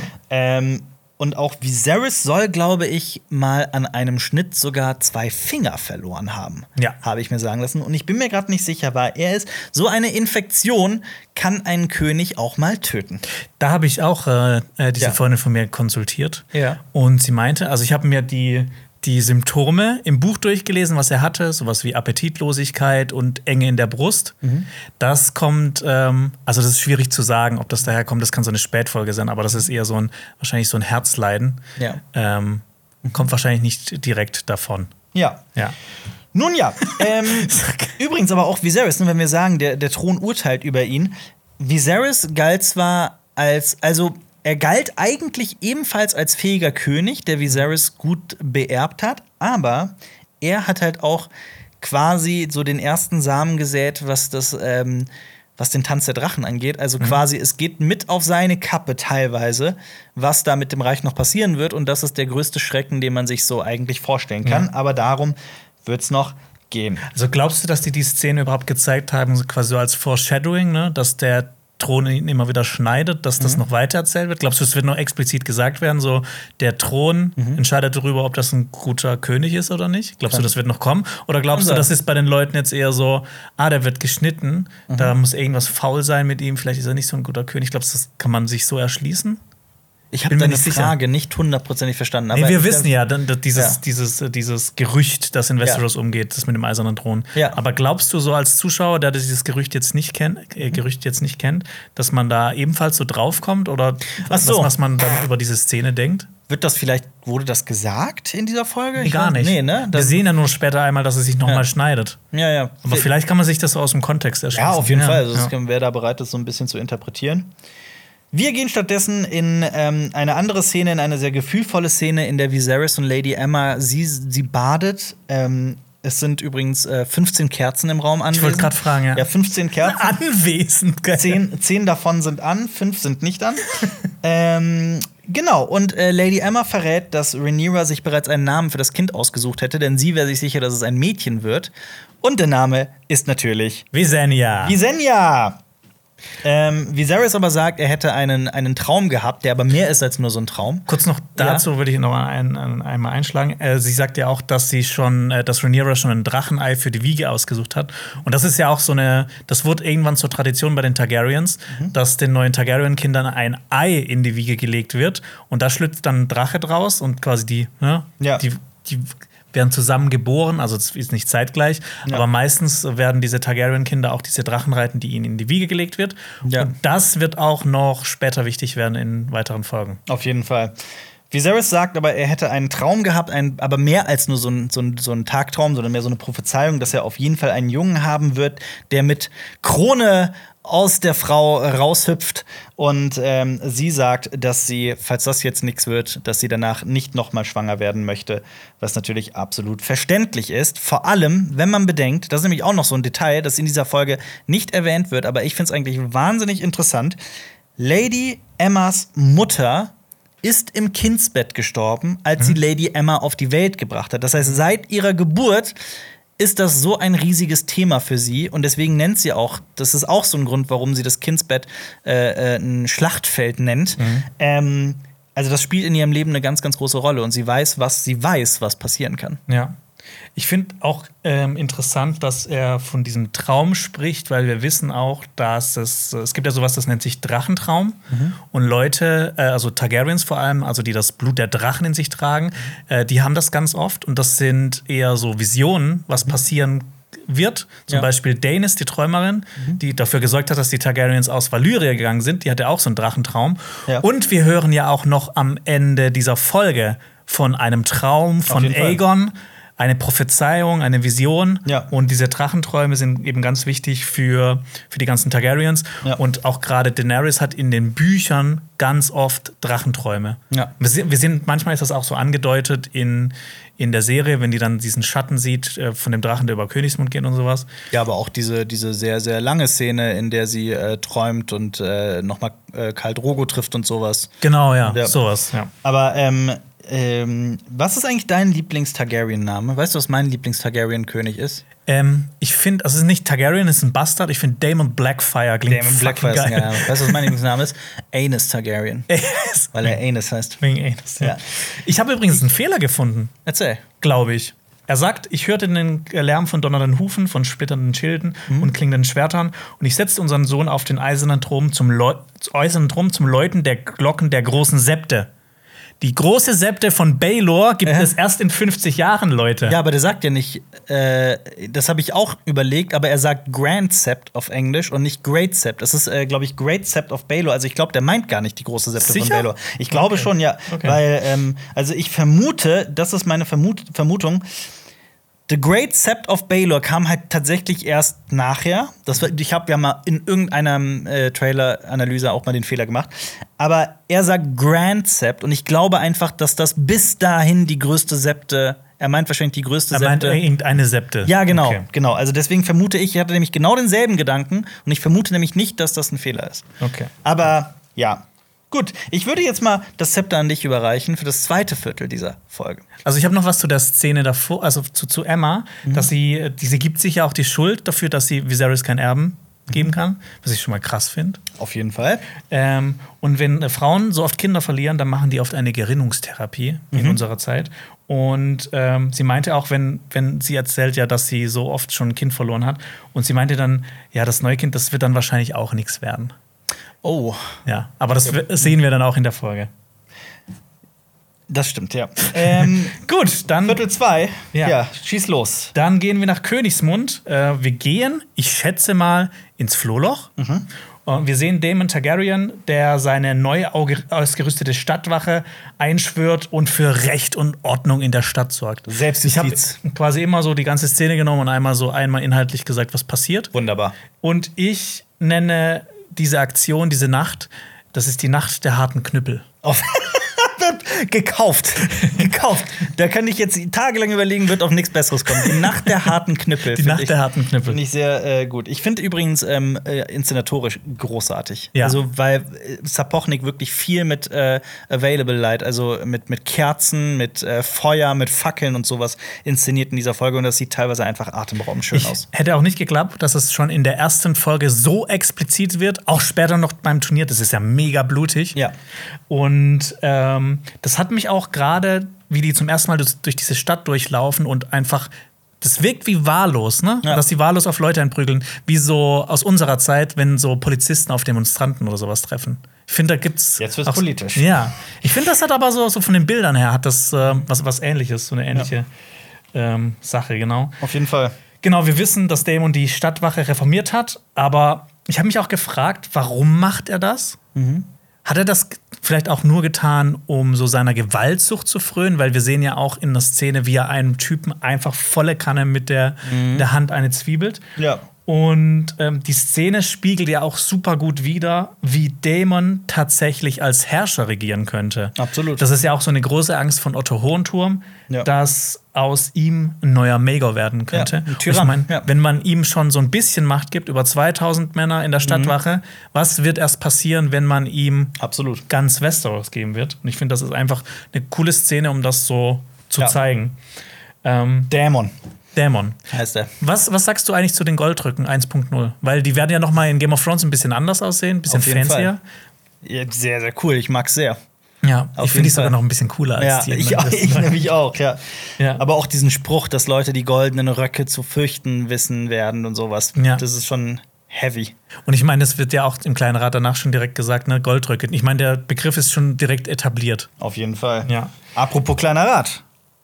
Ja, nee, Da noch sind- eine Sache. Ja. Ich fand's witzig bei dieser Rede von Damon, wie er es schafft, die Stadtwache von vorne bis hinten zu beleidigen, Mhm. Aber gleichzeitig so eine motivierende Rede abzuholen. Der sagt ja, ja, ihr seid quasi im Dreck gewesen, jetzt seid ihr Hunde, die jagen. Ich meine, das ist ja immer noch eine Beleidigung. Das stimmt. Ähm, ich habe noch eine Frage zu der Szene. Glaubst du, dass die Leute, die da bestraft wurden, glaubst du, dass die wirklich schuldig waren oder glaubst du, dass das komplett willkürlich war? Also ich glaube, da spielt eine ganz große Menge Willkür mit rein. Also Okay. ich kann es dir nicht sagen, aber Ja. wie die da willkürlich irgendwie Leute, ah, Vergewaltiger und so weiter, man weiß es nicht. Ja, aber es wirkt so komplett äh, Random, ja. random, ja. Und äh, da auch noch, noch eine Sache zur Synchro, die ist mir da richtig ähm, übel aufgefallen. Ja. Das ist eine, eine kleine Sache. Wir sehen eine Szene, wo ein ähm, Offizier zu Damon sagt, ähm, der, der zeigt auf einen Mann und sagt Murderer, also Mörder. Mhm. Im Deutschen haben die das übersetzt mit dort. Dort? Dort. Das Okay. wirkt also so, als ob Damon einfach Ja. random diesen Typen den Kopf Dort. abhackt. Verrückt, ja. Obwohl er bei dem anderen gesagt bekommt, das ist ein Mörder. Also ne, Mörder werden halt Er war getötet. vor allem auch von dem, von dem, von dem Lippenbewegung Murderer und Murder ist doch quasi schon dasselbe Wort. Dort. Dort. Dort. Komisch. ja, und jetzt wechseln, oder hast du noch was zu der Szene? Nein, Äh, alles wir, gut. Apropos kleiner Rat. Wir wechseln zum äh, kleinen Rat und es geht um die Nacht der harten Knüppel. Ja. Ähm, genau, Dämons Handeln in der Nacht der harten Knüppel und sein, auch seine Beziehungen werden im kleinen Rat besprochen. Mhm. Wir merken hier auch, wie sich so erste Sympathien und Antipathien im kleinen Rat abzeichnen. Und das mag ich. Ich mag diese Szene im kleinen Rat, ich, auch Ja. bei Game of Thrones, weil da halt Das immer, ne, es wird immer Intrigen. geredet. Ja, es passiert immer so viel. Rat. Also wir Politik. mer- Ja, wir merken schon direkt, Otto ist überhaupt kein Fan von Damon. Mhm. Corlys unterstützt ihn aber irgendwie. Und Hier bahnt sich ja auch Ja. schon an, was später eine Rolle spielen wird. ja, und wir sehen ja auch ganz oft einfach nur Damon und Otto so und Viserys ganz wenig. Ähm, ich finde, man merkt, dass Otto eine sehr starke Hand ist, weil er auch einen sehr hohen Redeanteil hat. Auf jeden Fall. Und ähm, was auch irgendwie traurig ist, Damon schafft es dann trotzdem immer wieder, seinen Bruder um den Finger zu wickeln. Ja. Das sagt er ja auch später. Ich habe dich immer beschützt vor den anderen, also Viserys zu Damon. Blut ist dicker als Wasser. Ja. Ähm, und gleichzeitig ist Damon halt auch gar nichts heilig. Also der nutzt halt seine Privilegien von vorne bis hinten aus, weil er halt ein Targaryen ist. Und auch, ich, was mich sehr überrascht hat, wir haben immer, wenn wir über Damon gesprochen haben, in unseren Folgenbesprechungen und vorherigen Videos, haben wir immer gesagt, dass er berühmt dafür war, wie sehr er seine Frau, Rhea, hasst. Er nennt sie ja auch Bronzeschlampe. Und das macht er auch hier. Genau, Rhea Royce ist die Erbin von Runenstein, eigentlich ein altehrwürdiges Haus, wo wo es früher. Hier gab es die Bronzekönige, bevor die Andalen nach Westeros kamen. Und ähm, Damon fand es langweilig in Ja. Grüntal, ist deshalb abgehauen. Und er bat auch Viserys tatsächlich darum, diese Ehe Ehe zu zu annullieren. annullieren. Ach, guck mal, schon Wir wieder. können wieder Sätze beenden. ja. äh, Der hat das aber natürlich abgelehnt. Und ich finde, ähm, es gibt noch so ein kleines Detail, was ich eigentlich schön fand in der Szene, was auch super viel erzählt. Wir sehen ja Damon, er ist schon im kleinen Rad, er sitzt schon drin, obwohl ich mir vorstellen kann, dass das so ein Typ ist, der eigentlich immer zu spät kommt, so wie Rhaenyra. Und er ist noch so halb zerlottert, hat noch so Schürfwunden am Gesicht. Also er kommt wahrscheinlich direkt von dieser Nacht, direkt hat wahrscheinlich gerade noch jemanden abgemetzelt Ja. und wird einfach von der Königsgarde in den kleinen Rat geschleppt und muss sich hier jetzt Ja. äh, einfach äh, Ist erklären. Nicht, ist mir gar nicht aufgefallen, aber du hast absolut recht, ja. Geil. Fand, fand ich ein schönes Detail. Auf jeden Fall. Ähm, und es gibt eine kleine Sache äh, noch zu Otto Hohenturm. Hier erfahren wir, dass er eine Frau hatte, Ja. ähm, Über die, die weiß, starb. Aber über die weiß man quasi auch nichts. Ja. Ja. Und äh, ich habe das schon auch im Podcast gesagt. Ich finde, ähm, so von der Beschreibung her klingt ähm, Otto Hohenturm immer wie Tywin Lannister. Er ist halt so Es gibt Parallelen, ja, definitiv. sehr opportunistisch, weiß, was er will, er, er findet Macht schon ziemlich geil. Und ne, seine Frau ist auch gestorben. ja. Ja. Er ist, glaube ich, nur nicht so ganz so. Also, ich meine, Tywin Lannister galt immer als der wahre Herrscher von Westeros und als Ja. die mächtigste Person, egal wer König war. Ähm, ich glaube, so weit ist Otto Hohenturm dann doch noch nicht. Aber auf der anderen Dafür ist Seite. Viserys wahrscheinlich einfach noch ein bisschen zu stark. Das stimmt, ja. aber auf der anderen Seite hat Otto Hohenturm ja auch ähm, gleich mehreren Königen als Hand gedient. Ja. Also, ne? Ja.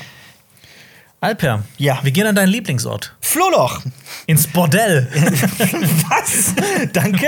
ähm, stimmt nicht, aber äh, ja, Prinz Damon vögelt eher lustlos. Gedanken Genau. mit den Gedanken woanders, könnte man sagen. Damon hadert mit sich selbst und Ja. hat Befürchtungen, dass er ersetzt werden könnte. Und das ist ja also der erste große Auftritt von Mysaria, der Ja. Mätresse von Damon, die auch Misere, der weiße Wurm genannt wurde, weil ihre Haut so weiß wie Milch sein Mhm. soll. Ist Mätresse ein, ein sehr abwertendes Wort? Ist das so, Konkubine? Passt das vielleicht besser? Ich glaube, das ist alles eher abwertend. Alles eher ja. abwertend, ne? Es ist seine Lebensgefährtin.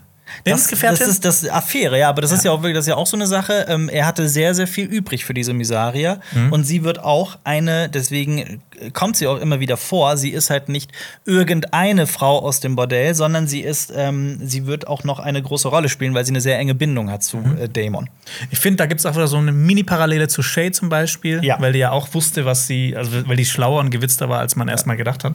Und ähm, Deswegen, also das fühlt sich ja alles auch so vertraut an, was wir in dieser Folge sehen. Das sind ja, alle diese es, kleinen ist diese, es, es passiert immer wieder was Ähnliches. So Ja. Geschichte wiederholt sich. Ja, absolut. Ähm, und Damon spricht in dieser Szene kein einziges Wort, aber wir merken, Mysaria redet und redet und man merkt wirklich, wie gut sie Damon lösen kann, Ja. äh, lesen kann, sorry, lösen kann. Und ähm, aber auch lockern kann und den so ein bisschen Genau. die Sorgen nehmen kann. ja, also ich meine, die weiß ja ganz genau, die hofft ja auch drauf, dass er König wird, weil für sie würde das ja auch eine große Stellung Ja. sein, auch wenn sie jetzt nur seine Lebensgefährtin ist. Und wie gekonnt er dieses Tuch anzieht und man den, Den Pimmel nicht den sieht, Pimmel ne? nicht sieht. Ja, das ist schon echt sehr gut. Ja, ähm, genau. Er war ja schon Meister der Münze, er war schon Meister des Rechts und warum könnte er nicht jetzt auch als Kommandant der Stadtwache und auch als Erbe des Königs entlassen werden? Das sind halt Ja. so wahrscheinlich diese Zweifel, mit denen er kämpft. Was ich aber auch gut finde, weil man ihn halt noch von so einer anderen Seite kennenlernt. Ne? Ja. So eine bisschen verletzlichere Seite, weil sonst ist er halt immer dieser arrogante, selbstsichere Typ. Das stimmt. Ja. Und ähm, genau noch wichtig, ne? Sie sagt auch, er ist Träger von Dunkle Schwester und er reitet auf Karaxes. Und das sind auch so Sachen, die immer, das sind auch so, die wirken immer so wie Herrschaftsinsignien der, der Targaryens, weil ähm, Drachenreiter, wenn man auf einem Drachen reitet, ist immer schon gut, dann kommt man wahrscheinlich auf den Thron. Und wenn man dann noch ein valyrisches Schwert hat, das ist ja auch so eine Herrschaftsinsignie. Ja. Maegor ist ja auf Baelor, äh, äh, nicht auf, ba auf Baelor. Villa Valerion. Valerion Ja. äh, hat und mit dem äh, Schwarzfeuer, dem Schwert, hat er die Macht an sich gerissen, obwohl er eigentlich der, nicht der Erbe gewesen wäre. Deshalb Ja. ist das immer ganz wichtig. Wenn du ein valyrisches Schwert hast und ein Drachenreiter bist, dann ist schon mal deine Chance, auf den Thron zu kommen, viel besser. ja. Gehen wir über zum Turnier? Turnier. Ja. Part Zu one. Ehren von Viserys ungeborenem Sohn. Es wird toastiert. Genau, Viserys eröffnet das Turnier und wir sehen die ersten Lanzenkämpfe, unter anderem auch Daemon. Ja.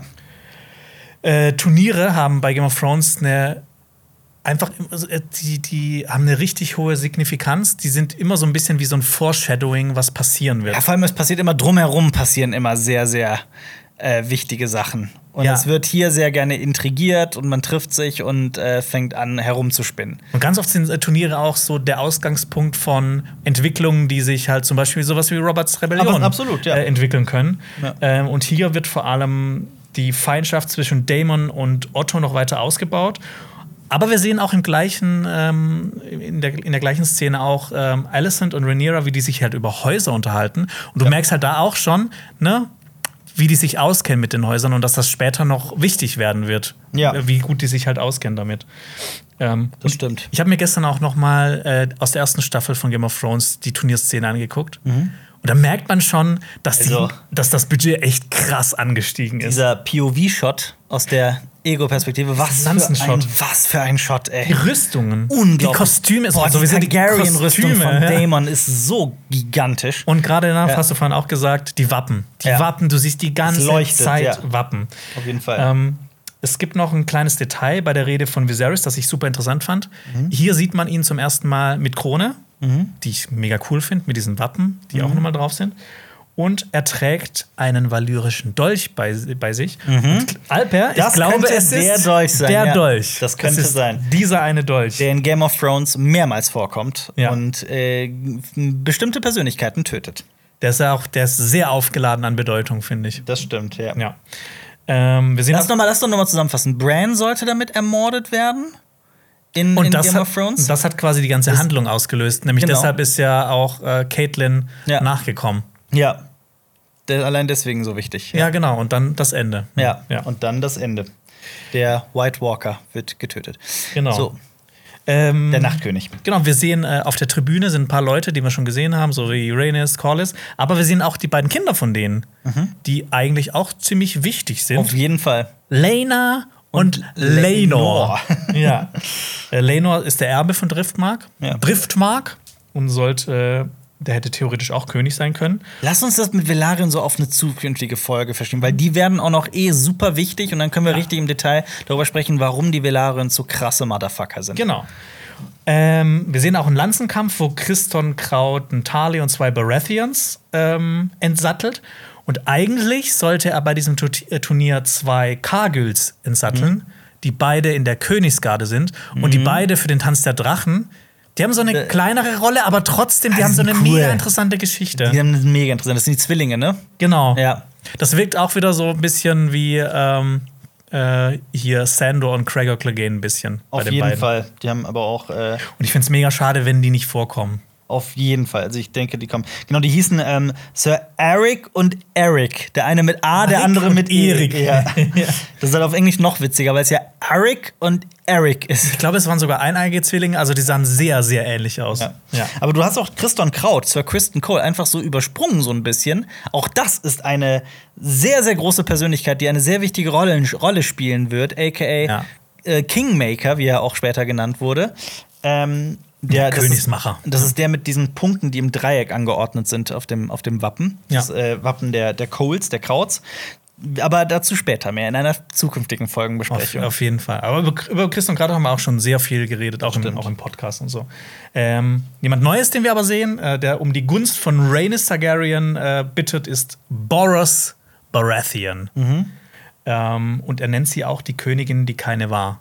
Queen Who Never Was. Ich habe mir eigentlich immer gedacht, sie reagiert ja mega cool, als er das sagt. Ich habe eigentlich immer gedacht, dass sie das hasst. Ja. Weil, ne, Ja. der macht sich gerade drüber lustig, Ja. dass sie nicht Königin geworden ist. Ja. Aber natürlich, ne, es ist auch ein Cousin von ihr, da kann sich das wahrscheinlich noch am ehesten äh, rausnehmen. Mhm. Ähm, das gilt als erfahrener Krieger und kämpfte oft gegen die Dornischen.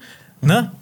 Und ähm, Dings ist ja auch ein Dornischer, ähm, Christian Kraut. Ja. Und ähm, ich finde es auch interessant, das ist auch so ein, so ein kleines Detail, das, mir, das mir beim zweiten Mal ähm, schauen erst aufgefallen. Ähm, Otto sagt zu Viserys, dass er Boros dafür die Zunge rausschneiden lassen könnte. Ja. Und das zeigt ja mal wieder, wie machtversessen dieser Otto ist. Und, ähm, und auch, dass er, dass er von dem Meister zuerst von Emmas Problem erfährt als der König, ne? Ja. Dass das nicht direkt an den König geht, sondern erst einmal über die Hand. Ja. Das ist ja auch bezeichnend für, für diese Ja. Beziehung. Boah, Jonas, wir sprechen jetzt schon wieder über jedes Detail in jeder Szene. aber ne? es Wir sind manchmal so kleine, Ich kleine weiß, Sachen. Und das mit der sind- Zunge rausschneiden kommt ja auch später noch mal vor. Auf das jeden sagt Fall. Ja auch Viserys Das- dann, das ne? stimmt, ja. Mhm. Du merkst einfach, dass Otto ne, dem immer wieder so Sachen ins Ohr flüstert, so Sachen ins Hirn Ja. setzt. Ja. Ja, und äh, dann sehen wir auch Damon Targaryen, der sich Gegner aussuchen darf. Ich wusste Als- auch nicht, dass das geht. ja. Und natürlich wählt er den Sohn von Otto Hightower, Genau. Gawain Hightower. Ja, der will einfach ihn von vorne bis hinten einfach nur mobben. Dissen, ja. Ja. Und Viserys muss sogar grinsen, als er das sieht. Also da sieht man halt auch, dass so ein Stück, ne, dass die gar nicht, also in vielen, in kleinen Aspekten sind die gar nicht so unterschiedlich, Viserys und Daemon. Sind übrigens 13 Ritter, aus denen er auswählen darf. Ja. Unglückszahl, ne? Er verliert ja auch. Ja. Ähm, und In den Büchern kämpft der übrigens gegen Sir Christian Kraut, der Gawain. Also auch hier sind die Kämpfe anders als in der, Also, in der Serie. Aber ich finde das auch gar nicht schlimm, weil das Ja, ist eh nicht also- so ausgearbeitet Ja. in der in Dings. Und äh, er besiegt ihn natürlich mit einem. komischen Move. Also, das ist nicht komisch, das ist schon ein bisschen gecheatet, ne? Ja, auf jeden Fall so die Beine von dem Pferd weg, ne? Ja. Und Ich dachte mir halt- Den haut's auch übelst auf die Fresse. Ich dachte mir auch, Daemon ist wahrscheinlich als der Bruder des Königs und so weiter, der wahrscheinliche Thronfolger wird es einfach ignoriert. Ja. Er darf das. Viserys guckt ja auch immer nur so ein bisschen so, haha, ja, gute Ja. Minute so ein bisschen Spiel. Und ne, um die Demütigung von Otto Hohenturm noch, noch richtig einen draufzusetzen, bittet Ja. Daemon um die Gunst von Alicent, die ihm, ihm auch gewährt. Ja. Und Der genau- maximale Diss. Ja. Und hier in der Szene wird er auch als Prinz der Stadt vorgestellt, weil er ja offiziell nicht der Erbe von Drachenstein, also der Prinz von Drachenstein war. Mhm. Viele nannten ihn dann auch Lord Flohloch. Ja. Dann merken wir, was der Meister Otto ins Ohr geflüstert hat. Emma hat Schwierigkeiten bei der Geburt und äh, Viserys versucht sie zu beruhigen. Und ähm, ich habe nicht viel zu der Szene zu sagen, außer, was sind das für Wandteppich-Sexbildchen? Die Orgien mit Drachen. Ja, also es ist wie so, wie so ein Kamasutra-Ding. Ja, aber, ja, ja, das, äh, ist ganz viel Sex und auch ganz viel Drachen. Ist das nicht so ein Mittelalter-Ding, so, Mittelalter so versaute Wandmalereien und sowas? Ich glaube, das gab es mehr, als man denkt. Ja, wahrscheinlich. Ne? Ja, ja. Aber, aber ich fand es cool, so als kleines Detail. Wo haben die die her? Die will ich auch. Die, die kommen auch später dann noch in äh, anderen Räumen und anderen Szenen auch noch mal vor. In klein. Mhm. Kann ich dann noch mal sagen. Aber, ähm, das ist mir aber auch erst beim zweiten Mal schauen aufgefallen. So, ah, ja. Moment, was ist denn das da im ja. Hintergrund? Was ich aber auf jeden Fall sagen kann, ist, dass diese gesamte Geburtsszene, also diese, das Turnier ja. und die Geburtsszene. Diese, Mon diese Montage, diese Parallelmontage. Genau, die werden ja, dazu möchte ich gleich auf jeden Fall noch. Also, ich finde das sehr elegant gelöst, wie diese mhm. beiden Handlungsstränge dann so ineinander geschnitten werden. Und dann auch dieser Rhythmus, dass immer schneller hin und her geschnitten wird und immer schneller, immer schneller, immer schneller. Ja. Das war ja auch bei Stranger Things in der neuen Staffel in der ersten Folge auch so wunderbar gelöst. Hier halt genauso, ist auch so ein bisschen vielleicht gerade in Mode, aber es ist auch einfach auch. Ein bisschen wie bei der Pate.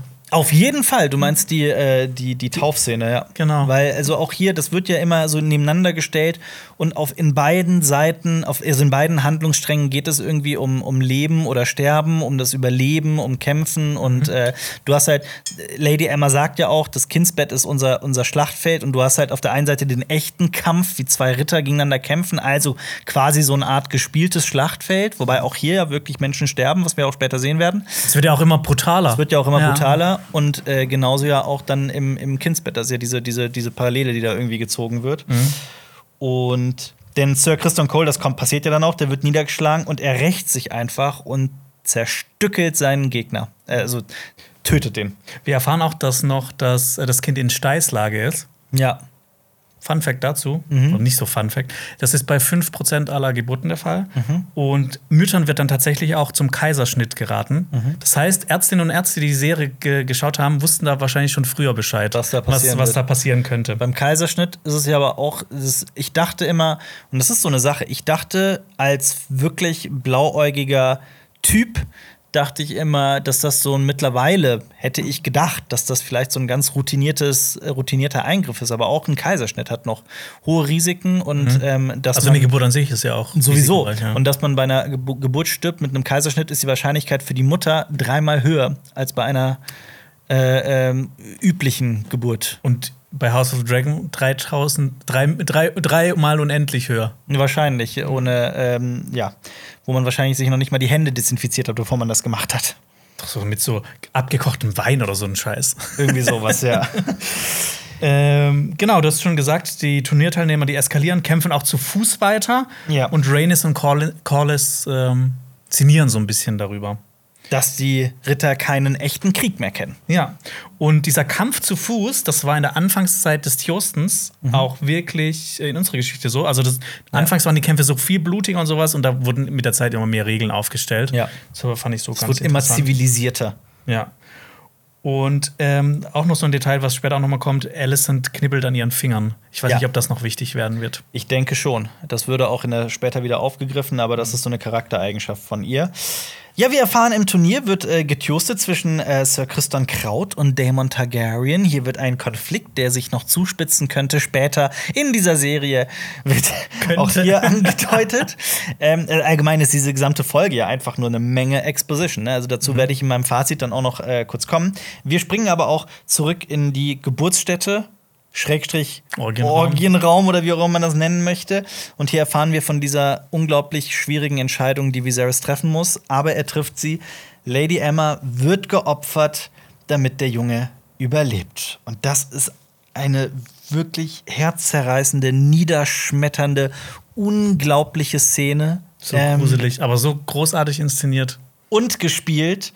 Ich finde Cian Brooke, die Darstellerin, wie sie das diese, dieser Gesichtsausdruck, wenn sie langsam begreift, was da, was da mhm. passiert, das hat wirklich, ähm, diese Panik in ihrem Gesicht hat mich extrem berührt. Und was natürlich auch noch dazu kommt, ne, Viserys hilft aktiv dabei, ne? Natürlich. Der ja. hält sie fest. Absolut. Das ist schon krank. Absolut, das ist wirklich krass, die Szene. Mhm. Ähm, wir springen zurück zu dem Turnier und sehen, dass Sir Kristen Cole Damon tatsächlich trifft, er schlägt ihn und Damon grindet über diese Mittelstange. Ja, ich musste echt mega cool aus. Musste an Tony Hawk's Pro Skater denken. Und es kommt zum sogenannten Contest of Arms, also zum echten Kampf. Ja. Mit, äh, äh, mit Dark Sister, mit dem Schwert gegen Sir Christon und seinen Morgenstern. Was halt auch wirklich ein Also, cooler Kampf ist. Da haben wir auch schon, das ist kein Morgenstern, das ist, glaube ich, ein, Ach so. ein, ein, ein Fl- Dreschflegel. Also nicht ein Dreschflegel, aber ein Morgenstern ist, glaube ich, an einer, an einer Stange dran. Stimmt das? Weil wenn ich Morgenstern google, dann finde ich auch Leute an der, an der Kette. Aha, okay. Aber ich bin mir nicht sicher. Also ich glaube, da hat uns Marius mal äh, korrigiert. Der Waffenexperte. Ja, aber ähm, weil wenn ich Morgenstern google, dann finde ich. Ja, du hast. Nee, du hast recht. Ich glaube, du hast recht. Morgenstern ist quasi an der Stange befestigt. Und das ist halt was anderes. Okay. Ähm, das Schild von Dämon wird zerschlagen, was ja auch so ein bisschen metaphorisch ist, ne? wie das Ja. Targaryen-Wappen so in der Mitte zerschlagen wird, so die Teilung der Targaryens. Und wir kehren zurück in die, in den, in den, äh, äh, zu Lady Emma. Ihr Leben findet ein trauriges Ende. Und es sieht im Turnier so aus, als würde Damon den Kampf gewinnen. Hier wird es halt wirklich ein bisschen unübersichtlich, weil halt immer schneller hin und her geschnitten wird. Ähm, Die Schreie gehen ja auch in Jubel über und Genau. sowas. Ja. Äh, wirklich interessant inszeniert. Christon Cole gewinnt den Kampf und Damon ergibt sich. Und das ist auch sowas, das wird auch immer überall äh, geschrieben. Das, ist ne, das war ein, krasses Ereignis. Auf jeden Fall. Dass er ihn entwaffnet hat und ihn besiegt Ja. hat. Und hätte Sir Christon hier wirklich, also das wäre nicht, das ist der Bruder des Königs, aber hätte er ihn hier wirklich erschlagen, wäre vieles wahrscheinlich auch ganz anders gekommen. Stattdessen, Otto teilt allen mit, außer Rhaenyra, was auch krass ist, dass Lady Emma gestorben ist, dass die Königin tot ist. Und das fand ich wirklich auch heftig, auch so ein kleines Detail, dass Rhaenyra als die Tochter von Lady Emma das so mit als letztes erfährt eigentlich da. Ähm, genau. Und Rhaenyra, das sieht man auch schon, ihr gefällt Sir Christon Cole so ein bisschen. Das Mir gefällt er auch. Ich finde, er ist schon ein Eye fescher Candy. Typ, Auf jeden Fall. ähm, aber das wird ein Nachspiel haben, das, das wissen wir. Das wird man im Laufe von House of the Dragon auch noch sehen. Dinge passieren. Es werden Dinge passieren. Im ähm, Viserys sehen wir mit seinem Sohn Balon, benannt nach Viserys Vater, Balon dem Tapferen. Noch ein Bälan. Aber noch ein Balon, aber wird dieser Balon überleben? Wir sehen es direkt in der nächsten Szene. Was für ein In- cooler Reveal ist das? krass, ne? Das ist Show Don't Tell. Das ist Show Don't Tell. es niemand sagt, der Junge ist nur einen Tag alt geworden oder ein paar Stunden oder was auch immer. Also in den Büchern ist es, glaube ich, wirklich ein Tag. Mhm. Hier erfahren wir es mit einer mit der Bewegung der Kamera, Ja. in dem von der Leiche von Lady Emma, die eingewickelt ist, rübergeschwenkt wird zu einer ganz kleinen Leiche. Ähm, das ganze Reich trauert und ich dachte mir, selbst Daemon zeigt hier mal Manieren und hat eine sehr steinerne Miene. Ähm, Was ich auch cool fand, dass die untereinander dann über lyrisch reden und das können ja noch die. Ne? Also, wenn Ja. die mal so ein Geheimnis haben oder sowas, können die immer auf das überschwenken. Die anderen verstehen das wahrscheinlich nicht. Das ist aber auch schön. Also ich finde auch schön, dass Dämon, hier wird halt auch gezeigt, das ist kein plumper, dummer Bösewicht, sondern jemand mit wirklich Grips in der Birne, der halt Ja. nur sehr, ne, sehr, sehr rachsüchtig und jähzornig ist. Ja. Und ähm, Dämon sagt etwas auch sehr prophetisches, dein Vater braucht dich mehr denn je. Und Rhaenyra sagt, Drakaris gibt den Befehl und die beiden werden verbrannt. Normalerweise werden Targaryens übrigens auf Drachenstein verbrannt. Mhm. Dann sind wir im kleinen Rat. Otto will, obwohl das erst so ein paar Minuten Ja, so gefühlt, ne? ja, so ein paar Szene Minuten. davor. So, also jetzt, Eine sind halbe ja auch, Stunde. jetzt sind ja auch 17 Minuten vergangen. Jetzt können wir auch schon über die Nachfolge sprechen. Ne? Äh, Otto will natürlich nicht, dass ich glaube, Otto hat auch große Hoffnungen in diesen Jungen gesetzt, denn er will nicht, dass Daemon Targaryen Nachfolger wird, denn damit darin sieht er ja auch seinen eigenen politischen Untergang. Es gibt ja aber auch berechtigte Gründe gegen Daemon. Und Daemon hört aber die ganze Zeit im Geheimen zu. Das war auch cool inszeniert, weil die Szene echt ein bisschen dauert und dann sehen Ja, wir erst Damon und merken, okay, scheiße, der hat alles das, mitgehört. das verstehen ja auch viele Leute nicht, ne, was für eine erzählerische Kraft Montage hat, also Cutter wirklich. Ja. Das, ähm, weil das eine Entscheidung ist, die im Schnittraum getroffen wird, wann man einblendet, dass Damon zuhört, zum Ja, Beispiel. Und das ist ja auch erzählerisch ein ganz, ganz großer Unterschied, ob man als Publikum von Anfang an weiß, dass Damon zuhört, ob man das erst mittendrin erfährt, gegen Ende oder gar nicht. Und das Ja. dann erst später in einer späteren Folge irgendwie revealed wird. Ja. Das ist ja eine, also das, das sind ja alles ganz, ganz unterschiedliche Sachen, die erzählt werden. Ähm, das sind halt auch wieder so diese Intrigen und dieses, ne, dieses Ränkeschmieden, was man an Game of das Thrones ist so schön und juicy. vermisst hat. Und Daemon muss lachen, weil er lacht darüber, dass Viserys ihm nicht zutraut, dass Daemon auf den Thron will. Weil es natürlich, da muss Daemon lachen, weil das natürlich absoluter Quatsch ist. Ähm, Otto schlägt dann aber sogar Rhaenyra vor als Alternative. Unfassbar. Unfassbar, vor allem wenn man bedenkt, wie sich diese Handlung auch noch entwickeln wird. Ja. Ich sage an alle Leute da draußen, die keine Ahnung haben, was da noch passieren wird, ihr werdet mal zurückblicken und euch denken, unglaublich, dass Otto mal Rhaenyra als Thronfolgerin Ja. auserkoren, äh, vorgeschlagen hat. Ich werde die letzte Folge schauen und äh, zurückblicken zur ersten und denken, oh sweet summer child. Oh, sweet summer children. Ähm, Lionel Strong ist dagegen. Viserys hingegen sagt, er möchte nicht zwischen seiner Tochter und seinem Bruder entscheiden. Corlys schlägt sich auch auf die Seite von Rhaenyra. Obwohl er zuerst seine Frau vorschlägt. Ja, absolut.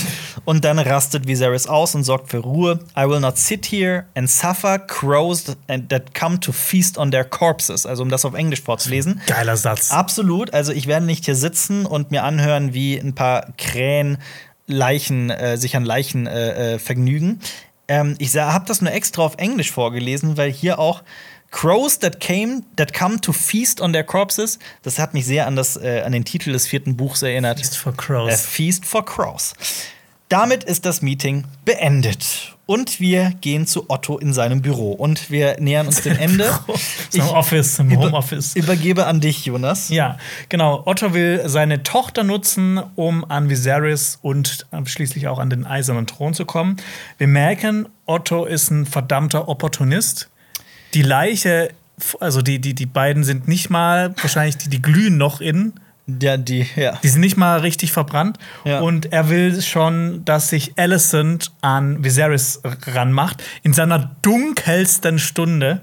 Ähm, Er prostituiert seine Tochter, das Ja. muss man sich mal einfach vorstellen, ja. Aber nicht nur das. Wir merken auch, dass er so, so als Person auch vor seiner eigenen Familie nicht zurückschreckt. Er erzeugt ja erstmal in Alicent Mitgefühl, weil er ja von seiner verstorbenen Frau redet. Gleichzeitig empfiehlt er aber ein paar Sätze später: Ja, zieh doch mal ein Kleid an von deiner verstorbenen Mutter. Es ist unglaublich, wie kalt ja, und, und, intrigant und, und und, kalkuliert Ja, das ist, ja. ja. Aber das, kaltblütig. aber so wird, kommt man halt in die höchsten Weihen der Politik, denn was Höheres, ne, wenn du nicht gerade in, in die Targaryen-Familie geboren wirst, dann kannst du halt nur über diese Wege die Hand des Königs werden. Und das Obwohl ist, die Hohenturms ja eigentlich auch mega mächtig sind. Ja, absolut, das stimmt, ja. Ja. Ähm, auch so ein Fun-Fact dazu: Alicent hat sich ja damals auch schon um Jaehaerys gekümmert, Ja. als der im Sterben lag. Und vielleicht war das auch damals schon so ein kalkulierter Move von Otto Hohenturm, sich einfach einzuschleimen. Ja. Ähm, und auch die Dialoge zwischen den beiden erinnern mich auch wieder so ein bisschen an die Tywin Lannister-Cersei-Dialoge. Ja. Auch wenn die natürlich ein bisschen verbitterter waren als ne, Ja. hier ist ja noch alles relativ im Reinen. Ja. Ähm, genau, und äh, Alicent soll Viserys Trost spenden. Und da haben auch manche am Hof von Anfang an geglaubt, dass das äh, Ottos Plan war, die beiden irgendwie zusammenzubringen. Mit Sicherheit. Und ähm, wir sehen ja auch den Altersunterschied später zwischen Alicent und Viserys. Da denkt man so, das sind locker 30 Jahre oder Er sowas? könnte doch ihr Großvater sein, so Ja. sieht das aus, ja. Auch, ne, weil er halt auch äh, diese äh, weiß-blonden Haare hat. Ja. Ähm, tatsächlich sind es in den Büchern nur elf Jahre. Mhm. Also gar nicht mal, schon ein bisschen, aber ist nicht so viel. ja. Und wir wechseln auch direkt zu Viserys. Gemach. Genau, Alicent besucht Viserys und versucht ihn zu trösten. Und da habe ich mir gedacht, Viserys ist Modellbauer? Der hat quasi ne, so ein Pardon von der Eisenbahn im, im, im Keller hat er bei sich im, im, im Raum stehen. Ja. Und ich, ähm, Das ist Dragonstone, ich, oder? ich, ich würde sagen, das ist Drachenstein. Ja. Übrigens, man sieht hier auch ein bisschen im, im schummrigen Licht an der Wand wieder die Orgienmalereien. Ja, nice. ähm, Ja. Wir sehen auch, dass er einen Ring in der Hand hat und das ist höchstwahrscheinlich der von Emma, Ja. Aaron, von seiner verstorbenen Frau. Weil ich habe auch noch mal eine Szene davor geguckt, da hat sie diesen Ring auf jeden Fall an. ja. Der Und- Ehering quasi. Ja. Und er säubert ihn ja vielleicht vom Blut oder sowas, vielleicht ist er ein bisschen draufgekommen oder sowas. Kann sein. Kann sein.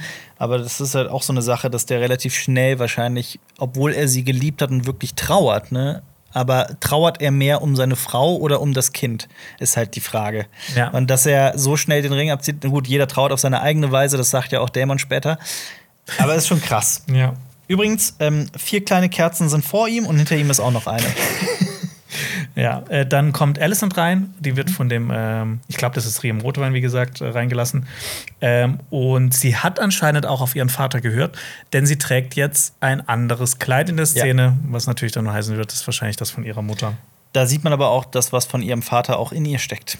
Ja. Dieses intrigante politische. Ja, also sie, sie nutzt die Chance. Ja, Ja. absolut. Und äh, sie ist, wir merken auch hier in der Szene, die ist nicht auf den Kopf gefallen, weil sie hat auch so ihre ganz eigene Art, an den König ranzukommen. Ja. Mit der Geschichte ihrer verstorbenen Mutter. Und man sieht ja dann auch, dass er sichtlich gerührt ist, dass ihm zum ersten Mal jemand gesagt hat: so, ey, tut mir leid, was End passiert ist. endlich versteht mich jemand quasi. Und ich glaube, deswegen ist es halt schon so, dass Viserys auch um seine Frau trauert und nicht nur um das Kind. Ja. Ähm, und ich finde auch, dass wir uns so auf diese Weise über diese Szenen schon unterhalten können, über diese Dialoge und dass Figuren nicht auf den Kopf gefallen sind. Das hat mir in Staffel 8 gefehlt. Und Staffel 7 auch. Ja. Und 6 auch teilweise. Und 5 auch teilweise. Damit gehen wir ins Flohloch. Ja, wir gehen wieder an deinen Lieblingsort, Alp. wann, wann ist das denn passiert? Warum, warum diffamierst du mich so? Nein. Wir gehen ins Bordell und auch anschließend in den kleinen Rat. Ähm, Damon feiert nämlich mit seinen Goldrecken in einem Bordell und der kleine Rat bespricht dann die Feier von Damon im Anschluss. Hab mir gedacht, so ja, direkt in der ersten Folge nicht nur eine Orgie auf äh, einem Wandteppich, sondern auch eine Orgie einfach live, wo andere Serien, die erst in der, einer der letzten Folgen bringen. Bringt Props an den Typen, der da einfach mitten im Sex verharrt, während Damon seine Rede hält. ja. Ja, wir sehen auch, dass Misaria nicht gerade mitfühlend ist. Und ihr ist anscheinend nur wichtig, dass Damon der Erbe ist. Ja. Ja. Äh, auch wieder Parallelen zu Shay, oder nicht? Auf jeden Fall. Ja, absolut. Auch wenn ich, ich denke, Misaria ist noch ein bisschen intriganter als Ja, Shay. ja. Aber ich musste auch so ein bisschen dran denken, ähm, Damon sitzt, weiß ich gar nicht, Shay ist auch ziemlich intrigant gewesen. Die hat dann auch Tywin gepimpert und so. Ja, ja, aber Das- ich glaube, die war jetzt nicht so machtversessen versessen wie Misaria. Meinst du? Ich weiß es nicht. Wir ein Ranking. Die machtversessensten Leute Aber aus ich Westeros. fand auch so witzig, Damon sitzt sehr ähm, nachdenklich in dieser Orgie, Ja. während um ihn herum wirklich wildeste Dinge passieren. Ich musste irgendwie an diesen Spruch denken, warst du jemals einsam in einem, äh, have you ever been lonely in a crowded room? Musste irgendwie so ran, dran Ja. denken. Aber Ja. er wird dann auch von einem äh, Kumpel von ihm quasi aufgefordert, eine Rede zu halten, Ja. die dann eben in diesem kleinen Rat besprochen wird. Und das fand ich auch wieder schön, so diese Parallelmontage. Man sieht zuerst, man sieht oder man, man, man hört nicht, was Damon sagt, sondern es wird dann erst im kleinen Rat besprochen. Da fällt eben dieses Wort Balon, der Erbe für einen Tag. Ja. Selbst für Damons Verhältnisse ein unfassbarer Satz. Ja, Wort, ne? Man was könnte das entschuldigen mit dem Bordell, dass er direkt ne, nach der Trauerfeier dahin geht, weil er sagt ja auch, Jeder trauert auf seine Weise genau. und er wird vor die Rede gestellt im Thronsaal. Ja, und wir merken auch, dass ähm, Viserys nicht Sauer mehr, ist. Nicht mehr so gut drauf ist. Ja. Ähm, und Ich meine, er zeigt ja auch volle Stärke. Er trägt die Krone, er hat das Schwert in der Hand, hält es offen vor sich, sitzt auf dem Thron und vier stellt, Königsgardewachen sind vor ihm, der komplette Ja. Thronsaal ist leer, es ist Ja. dunkel. und stellt Daemon zur Rede. Ja, das, das- macht man nicht einfach so. Ja, das allem, ist ne, geplant. Er hätte auch bis zum nächsten Tag warten können, aber es ist noch dunkel in der Szene. Ich glaube, das passiert relativ Ja. da drauf. Ähm, genau, äh, die Beziehung von Viserys und Daemon ist, ist ist jetzt nachhaltig geschädigt. Er hat seinem Bruder immer so eine Sonderbehandlung ähm, gegeben und das ändert sich jetzt ins komplette Gegenteil. Er hat eine Audienz, Audienz es ist nicht im Hellen, kein Hofstadt. Die Ritter der Königsgarde sind da. Ähm, und er droht ihm ja sogar, die Zunge rauszuschneiden. Ja. Oder ra rausschneiden zu lassen, wenn er ihn Ja. nicht als ähm, quasi mit seinem Your Titel Grace. Your Grace Ja. anspricht. Und ne, da kommen wieder Zunge rausschneiden. Vielleicht hat ihm das diesen Flo Otto Hohenturm ins Ohr gesetzt. Kann sein. Ja. Es ist einfach ein großes Familiendrama. Die beiden fangen an zu streiten. Und Damon behauptet, also im Grunde, dass er nur Viserys An Anerkennung haben wollte. Und er wollte einfach die Hand des Königs sein, um ihn zu beschützen. Aber er nennt ihn dann auch schwach direkt im Ja. nächsten Satz. Ja. Mhm. Ich finde nämlich auch, ne, er sagt das, aber er meint eigentlich auch was komplett anderes. Ja. Er will Hand des Königs sein, er will nah bei ihm sein, er will einfach der Erbe von ihm sein. Er will selber regieren, er will selber herrschen, er will selber Macht haben. Zweifellos. Ja. Ähm, Viserys hat aber beschlossen, einen neuen Erben beziehungsweise neu- eine neue Erbin zu ernennen und Daemons Träume auf den Thron quasi komplett zu zerstören Platzen, ja. und ihn gleichzeitig auch noch nach Runenstein zu seiner nicht sehr geliebten Frau zu schicken. Ja, Bronze Bitch, Frau Rhea, Ja. Aaron. Wir merken dann auch, dass Damon, er, er geht auf Viserys zu. Vielleicht will er mit ihm so ein bisschen. Also ich glaube nicht, dass er ihn töten wollen würde. Roy Royce, nicht Aaron. Ro Rhea, Royce. übrigens, Ja, ja. Sorry, ja. Ja, also Damon geht ja auch so ein bisschen auf Viserys zu. Wir sehen, äh, dass, äh, dass er wahrscheinlich mit ihm unter, unter vier Augen, in Anführungsstrichen, sprechen will. Ich glaube nicht, dass er ihn töten wollen würde. Nein. Aber die Königsgarde ist so verdammt gut ausgebildet, die lässt ihn keinen Schritt näher kommen.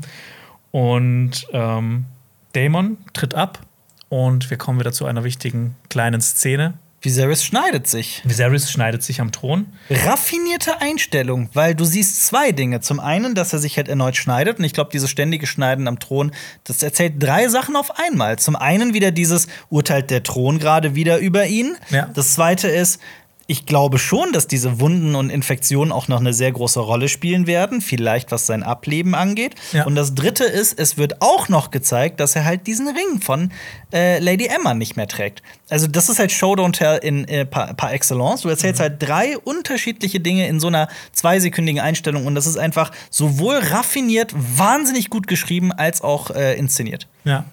Deshalb, Respekt. deshalb mag ich es auch, ich gucke immer die Folge einmal so und dann noch einmal im Detail. Ja. Und dann, wenn mir diese Details auffallen, Ja. dann finde ich die Folge im Nachhinein auch immer geil. also sie wenn es diese sind. Details gibt, ja. Weil sie da sind. Du wirst Ja. belohnt dafür, dass du es machst, ja. Und das ist halt leider nicht immer so. Und jetzt starten wir langsam auch wieder in eine Parallelmontage, die in den Katakomben stattfindet, in der großen Halle und in der Drachengrube. Ja. Ähm, ich fange mal mit, der, mit den Katakomben an. Äh, Viserys erteilt Rhaenyra erstmal eine Lektion und er nennt sie dann auch zur Nachfolgerin von ihm und Ja. entschuldigt sich quasi auch noch bei ihr.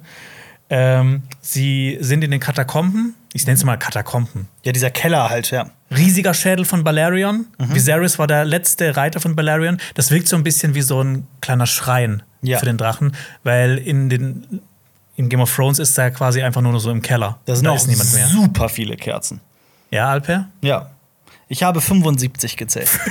75. Aber es ist unmöglich zu erkennen, weil es unscharf ist, weil es halt nach hinten geht. Da kann man nicht mehr alle erkennen und Viserys verdeckt auch viele. es gibt Also- ein paar äh, noch andere Einstellungen. ne? Ja, ja, deswegen ist es sehr schwierig. Ja.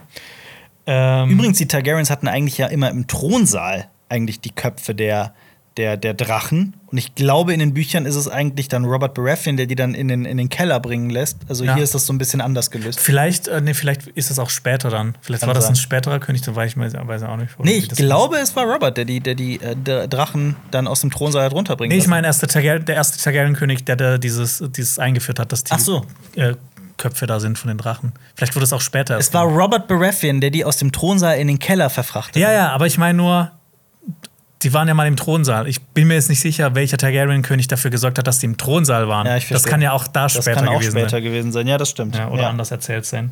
Ja. Ähm, Er hält aber auch seine Hand über dem Feuer und da bin ich auch noch gespannt mit dieser Serie, was wird noch über die Targaryens erzählt. Denn dass Daenerys Targaryen, also die spätere Daenerys Targaryen, Feuer überleben kann und dass ihr nichts ausmacht und so weiter, ist ja eigentlich kein Targaryen-Ding. Das ist ja eigentlich ein Daenerys-Ding.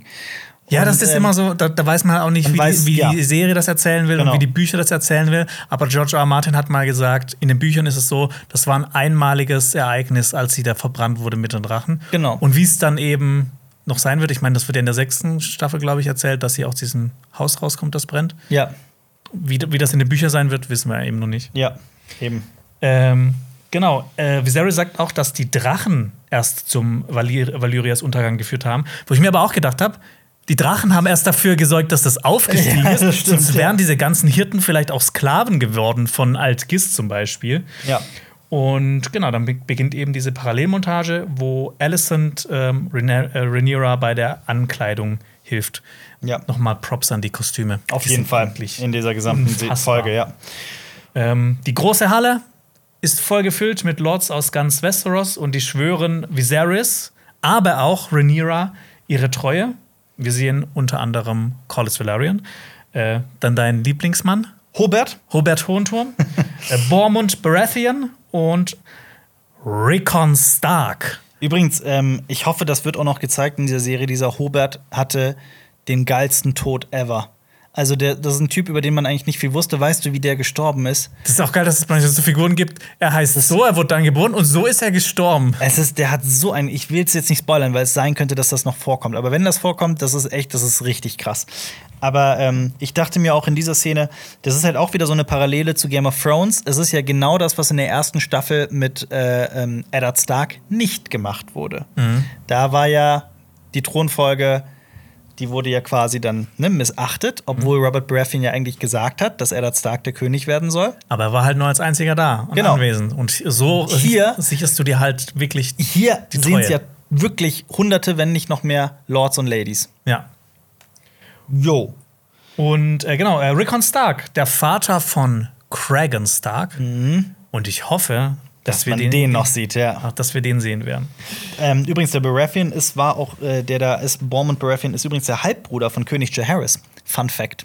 Der Halbbruder von Ja, König die hatten dieselbe Mutter. Also äh, Mutter Alyssa. Die hat zuerst äh, einen einen Mann gehabt und dann einen anderen. Und das sind Halbbrüder. Nur so als kleiner, kleiner Fun Fact. Fun Fact. Wir sehen auch die Drachengrube in Königsmund und ähm, Daemon und äh, sein äh, Drache Caraxes sind zum ersten Mal zu sehen. Äh, das ist der zu der Zeit wahrscheinlich, ich glaube, der drittgrößte Drache.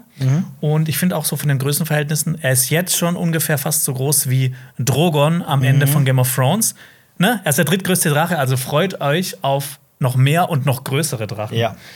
Ähm, der wurde auch der Blutwurm genannt und hat rote Schuppen. Und ich finde es eigentlich ganz gut, dass man die so gut voneinander unterscheiden kann. Auf ne? jeden Fall. Weil es ist schon ein grelles Rot, das andere war ein sehr grelles äh, Gelb und sowas. Syntax ist gelb, ja. Wär, ist super wichtig, dass man das voneinander unterscheiden kann. Ja. Und Mysaria darf diesen Drachen anfassen. Das Ja. ist eine Tänzerin aus Liz. Ja. Die darf einen Drachen anfassen. Das unglaublich, Das ja. darf niemand außer Targaryens oder Das, diese Drachen. das zeigt äh, halt auch, dass Daemon auf so die, das, die Regeln des Hofes und so pfeift, indem er einfach seine Konkubine da Ja. alles machen lässt, was sonst nur eine Targaryen darf. Gerade jetzt auch in diesem Moment, wo er quasi von seinem Erbe beraubt wurde. Ja. Aber ich, äh, ich glaube, die nächste Folge wird noch mehr dazu erzählen. Da bin ich schon sehr gespannt. Wir müssen allerdings noch über ein Gespräch Ja. sprechen, das Dazu will Viserys und Rhaenyra unten führen. Er spricht nämlich von einem Traum, den ähm, Aegon gehabt habe, genau wie Daenerys. Über Daenerys hast du ja schon gesprochen. Das war die, die äh, gesehen hat, dass Valyria mal untergehen wird. Ähm, Im Jahr 114 vor Aegons Eroberung, also noch mal vor 200 Jahren. Das ist ja der Grund, warum die Targaryens überhaupt nach Westeros gekommen sind und überhaupt noch bestehen, weil ihr Vater damals ihr geglaubt hat. Ähm, und Aegon habe auch einen solchen Drachentraum, so einen prophezeienden Traum gehabt. Und diesen, dieser Traum werde immer wieder weitergegeben von König zu König. Da dachte ich mir, Maegor hat das auch Jaehaerys weitergegeben oder wie, wie lief das ab? Vielleicht du hat das? Hm? Aenys das seine. Es ergibt nicht so ganz Sinn. Ne? Ja, ich verstehe es auch nicht so ganz, aber sei mal, also vielleicht hat er es einfach nur so lapidar gesagt und ist das irgendwo niedergeschrieben oder so, wer weiß. Ja, oder du meinst wie so ein, so ein äh, Übergabebrief. Hier den Brief. Soll, soll das, Das, mal ja, das machen ja die US-Präsidenten beispielsweise, Ja, genau. wenn da, ne, kann sein. Und ähm, Viserys sagt, Aegon habe bereits die White Walker und das Ende der Menschheit vorausgesehen. Mhm. Und er hat gesagt, a Targaryen must be seated on the Iron Throne. Und hier ist ja die Sache. Hier werden ja all diese Ereignisse aus Game of Thrones, der Originalserie, bereits vorweggenommen. Die sprechen ja genau über diese, über diese lange Nacht. Ähm, hier denkt man natürlich auch so als, als Publikum, ja, äh, du meinst wohl den langen, den langen Tag. Also Ja. der irgendwie nur so ein langer Winter, das war eher nur ein langer Tag. Ja. Aber ähm, in Game of Thrones sitzt ja zu diesem Zeitpunkt Cersei auf dem Thron. Die meiste Zeit, also, ne? Ja, ja, genau. quasi. Also zu dem äh, Zeitpunkt, wo die lange Nacht quasi beginnt. Ja. Ja. Und ich dachte mir halt, wird hier vielleicht gerade auch so ein bisschen gesagt, ich meine, die Prophezeiung scheint ja dann nicht Nicht korrekt zu sein, nicht ne? korrekt zu sein. Oder pfeift House of the Dragon hier auf Staffel 8. Weil George R. R. Martin hat selbst in Interviews in, in seinen Blogs gesagt, dass er dass für ihn dieses Ende von Game of Thrones nicht unbedingt das kanonische echte Ende ist und dass er das halt anders erzählen wird. Ja, das, das hat er jetzt auch noch mal, glaube ich, vor kurzem Mhm, auch genau. noch mal so nachdrücklich gesagt, dass da sich auf jeden Fall einiges ändern wird. Also ich glaube, dass es auch so ein bisschen, also das, was Star Wars Episode 9 zum Beispiel gemacht hat mit Episode 8, so die ganz viele Sachen einfach über Bord zu werfen und sagen, nee, das ist Quatsch. Ich glaube, das macht House of the Dragon vielleicht hier gerade auch in dieser Szene. Glaubst du vielleicht, dass die sogar vielleicht jemand anderen noch auf den Thron setzen werden oder sowas? Jon Snow oder Zum was? Beispiel, Ja, wer weiß. Kann, kann Ja. sein. Also vielleicht ist das ein Hinweis. Oder Ich habe auch nach Parallelen geguckt, wo Lannister sich mit Targaryens zusammengetan haben in der Ehe, aber habe gar nichts gefunden. Also ich, ich glaube, äh, Cersei Lannister hat wirklich kein Tropfen Targaryen-Blut in sich. ja. Und hier wird ja auch dann gesprochen vom Lied von Eis und Feuer. Ich finde es. Das war auch wieder so ein äh, super Beispiel dafür, was man mit Schnitt machen kann. Er spricht von ein, äh, davon, dass es mit einem schrecklichen Winter beginnt und die äh, Szene wechselt und wir sehen Rickon Stark, ne, Haus Stark, Mhm. Ja. ähm, aus dem Norden, wie er seinen Schwur Auf jeden ähm, Fall. macht. Und die Folge endet mit dem Ausblick. Ja, eine Sache Aber muss ich noch sagen. Ne, er, er nennt den Traum das Lied von Eis und Feuer und in diesem Moment fasst er an seinen Dolch. Fast, aber ja, fasst er an seinen Dolch? würde ich, sa würd ich Okay. sagen, ja. Okay, ich sage er fest an seinen Dolch. Okay. Und das, so, ne, das ist ja quasi schon ein Ultra-Foreshadowing, Ja. äh, was passieren wird. Ähm, ich fand's, ich fand's super interessant, weil das Lied Fe- äh, von Eis und Feuer, Mhm. so heißt ja die Buchreihe von George R. R. Martin. Äh, so wurde auch dieses Buch über Roberts Rebellion genannt, das am Ende von Staffel 8 quasi präsentiert wurde. Mhm. Und so wurde auch äh, der Sohn von Rhaegar und Eli äh, Rhaegar Targaryen Elia Martell genannt. Der wurde auch das Lied von Eis und Feuer genannt. Ja. Also dieses, das Lied von Eis und Feuer, das ist in Game of Thrones mit so viel Bedeutung aufgeladen. Und jetzt hat es einfach noch eine zusätzliche Bedeutung bekommen. ja. Warum Ro- Roberts Rebellion? Das Buch über Roberts Rebellion, welches Buch meinst du? Äh, ganz am Ende stellt doch Samuel, der ist dann Meister im, Ja. im kleinen Rat, und er stellt dann dieses Buch vor Ja. und er hat diesem anderen Meister beim Titel geholfen. Und das heißt The Song of Ice and Fire. Aber geht das nur über Roberts Rebellion, dieses Buch? Es geht halt, glaube ich, ab Roberts Rebellion bis relativ ja, aktuell. ja, ja. Aber deswegen geht es ja vor allem auch um. Also, es wird ja nicht Roberts Rebellion als das Lied von Eis und Feuer bezeichnet, sondern wahrscheinlich der Kampf gegen, den, gegen die Bedrohung aus dem Norden, oder nicht? Aber wer weiß. Oder halt der Auslöser, ne? Ja. Diese, äh, dass Rhaegar sich mit ähm, Dings zusammengetan hat, mit äh, Lyanna Stark. Weil das, er ist ja auch Feuer und sie ist Eis. Mhm. Ja, absolut. Jon Snow ist ja auch so ein bisschen das Lied von Eis Ja, und Feuer. genau. Kann man halt auf sehr, sehr viele unterschiedliche Weisen interpretieren. Eigentlich überall, wo ein Kontrast ist, wo Ja. ein Gegensatz ist, ist ein Lied von Eis und Feuer. Ich fand es irgendwie cool. Ja. Aber ich, dann so, so, so Mini-Logiklücken, wo man sich so denkt: so, ah, ist das wirklich so? Habt ihr das wirklich so gemacht? Mit, auch mit dem König von König, äh, von König zu König erzählen? Ja, aber Diese Geschichte. Aber ich fand's cool. Vielleicht, Es, es, ja. Ich, also, na gut, aber dann endet die Folge damit mit dem Ausblick: Rhaenyra wird Königin. Rhaenyra Königin. Oder vielleicht doch nicht. Ich habe es versprochen, Jonas. Ich möchte kurz sagen, wie ich die Folge jetzt tatsächlich letzten Endes fand. Ja. Ein, ein kurzes Fazit. Ich finde, die Serie sieht unglaublich aus. Der Production Value und die, das viele Geld, das da hineingeflossen ist, das merkt man. Hier und da ist vielleicht ein Visual Effekt mal holprig, aber gerade die Kostüme und die Sets, in einem Wort ist das für mich nur wow. Was ich, der eine Kritikpunkt, den ich für diese Folge habe, und das ist kein großes, wirklich ein, ein mini, mini, mini Kritikpunkt. Ich finde, im Gegensatz zum Serienauftakt von Game of Thrones, ich finde, diese Folge war nicht spannend. Also ich finde, Spannung fehlt hier komplett. Also gerade wo die erste Folge von Game of Thrones direkt die Bedrohung hatte und, und Drama und direkt Tragik. hier Weißen Wanderer. Weißen Wanderer, dann Die Mauer. Den, dann den Inzest am Ende zwischen Jamie und Cersei und Ja. den Sturz von, von Bran. Man darf halt auch nicht vergessen, George R. R. Martin ist erst so in der Fußnote irgendwie so in, in zweiter oder dritter Berufsbezeichnung Fernsehautor. Ähm, und David Benioff und D.B. Weiss, so sehr man auch auf die irgendwie einhacken möchte, wenn die eines verstanden haben, dann Dramaturgie und Spannungsaufbau. Und die haben es irgendwie geschafft, aus jede, jede Folge irgendwie spannend zu machen. Dramaturgie ist halt auch tricky.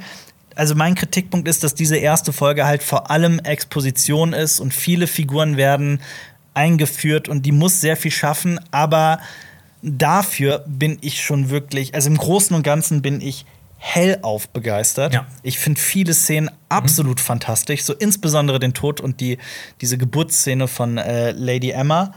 Ähm, vielleicht noch schade, dass wir jetzt erstmal nur in King's Landing waren. Ich glaube, wir sind ja wirklich nicht mal in einer Einstellung irgendwo anders. Wir sind nur in King's Landing.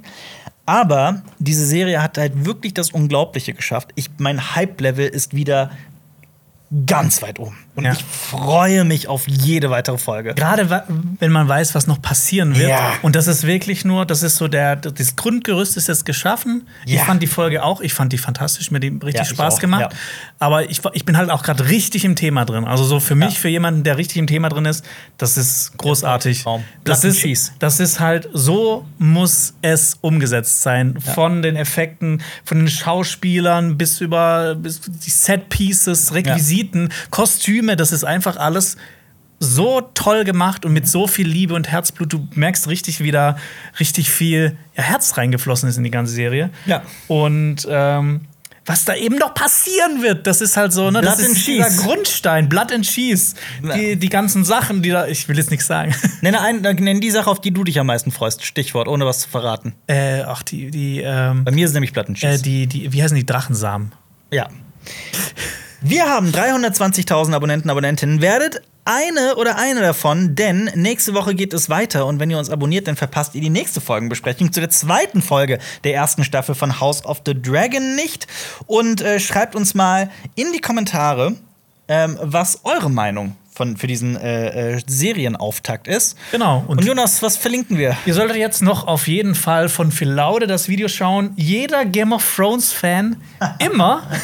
Oder ihr schaut von uns das Special, was wir vorhin schon erwähnt haben. Das passiert vor House of the Dragon. Wir haben auch eine tolle Playlist mit Game of Thrones-Videos en masse. Schaut da gerne mal rein.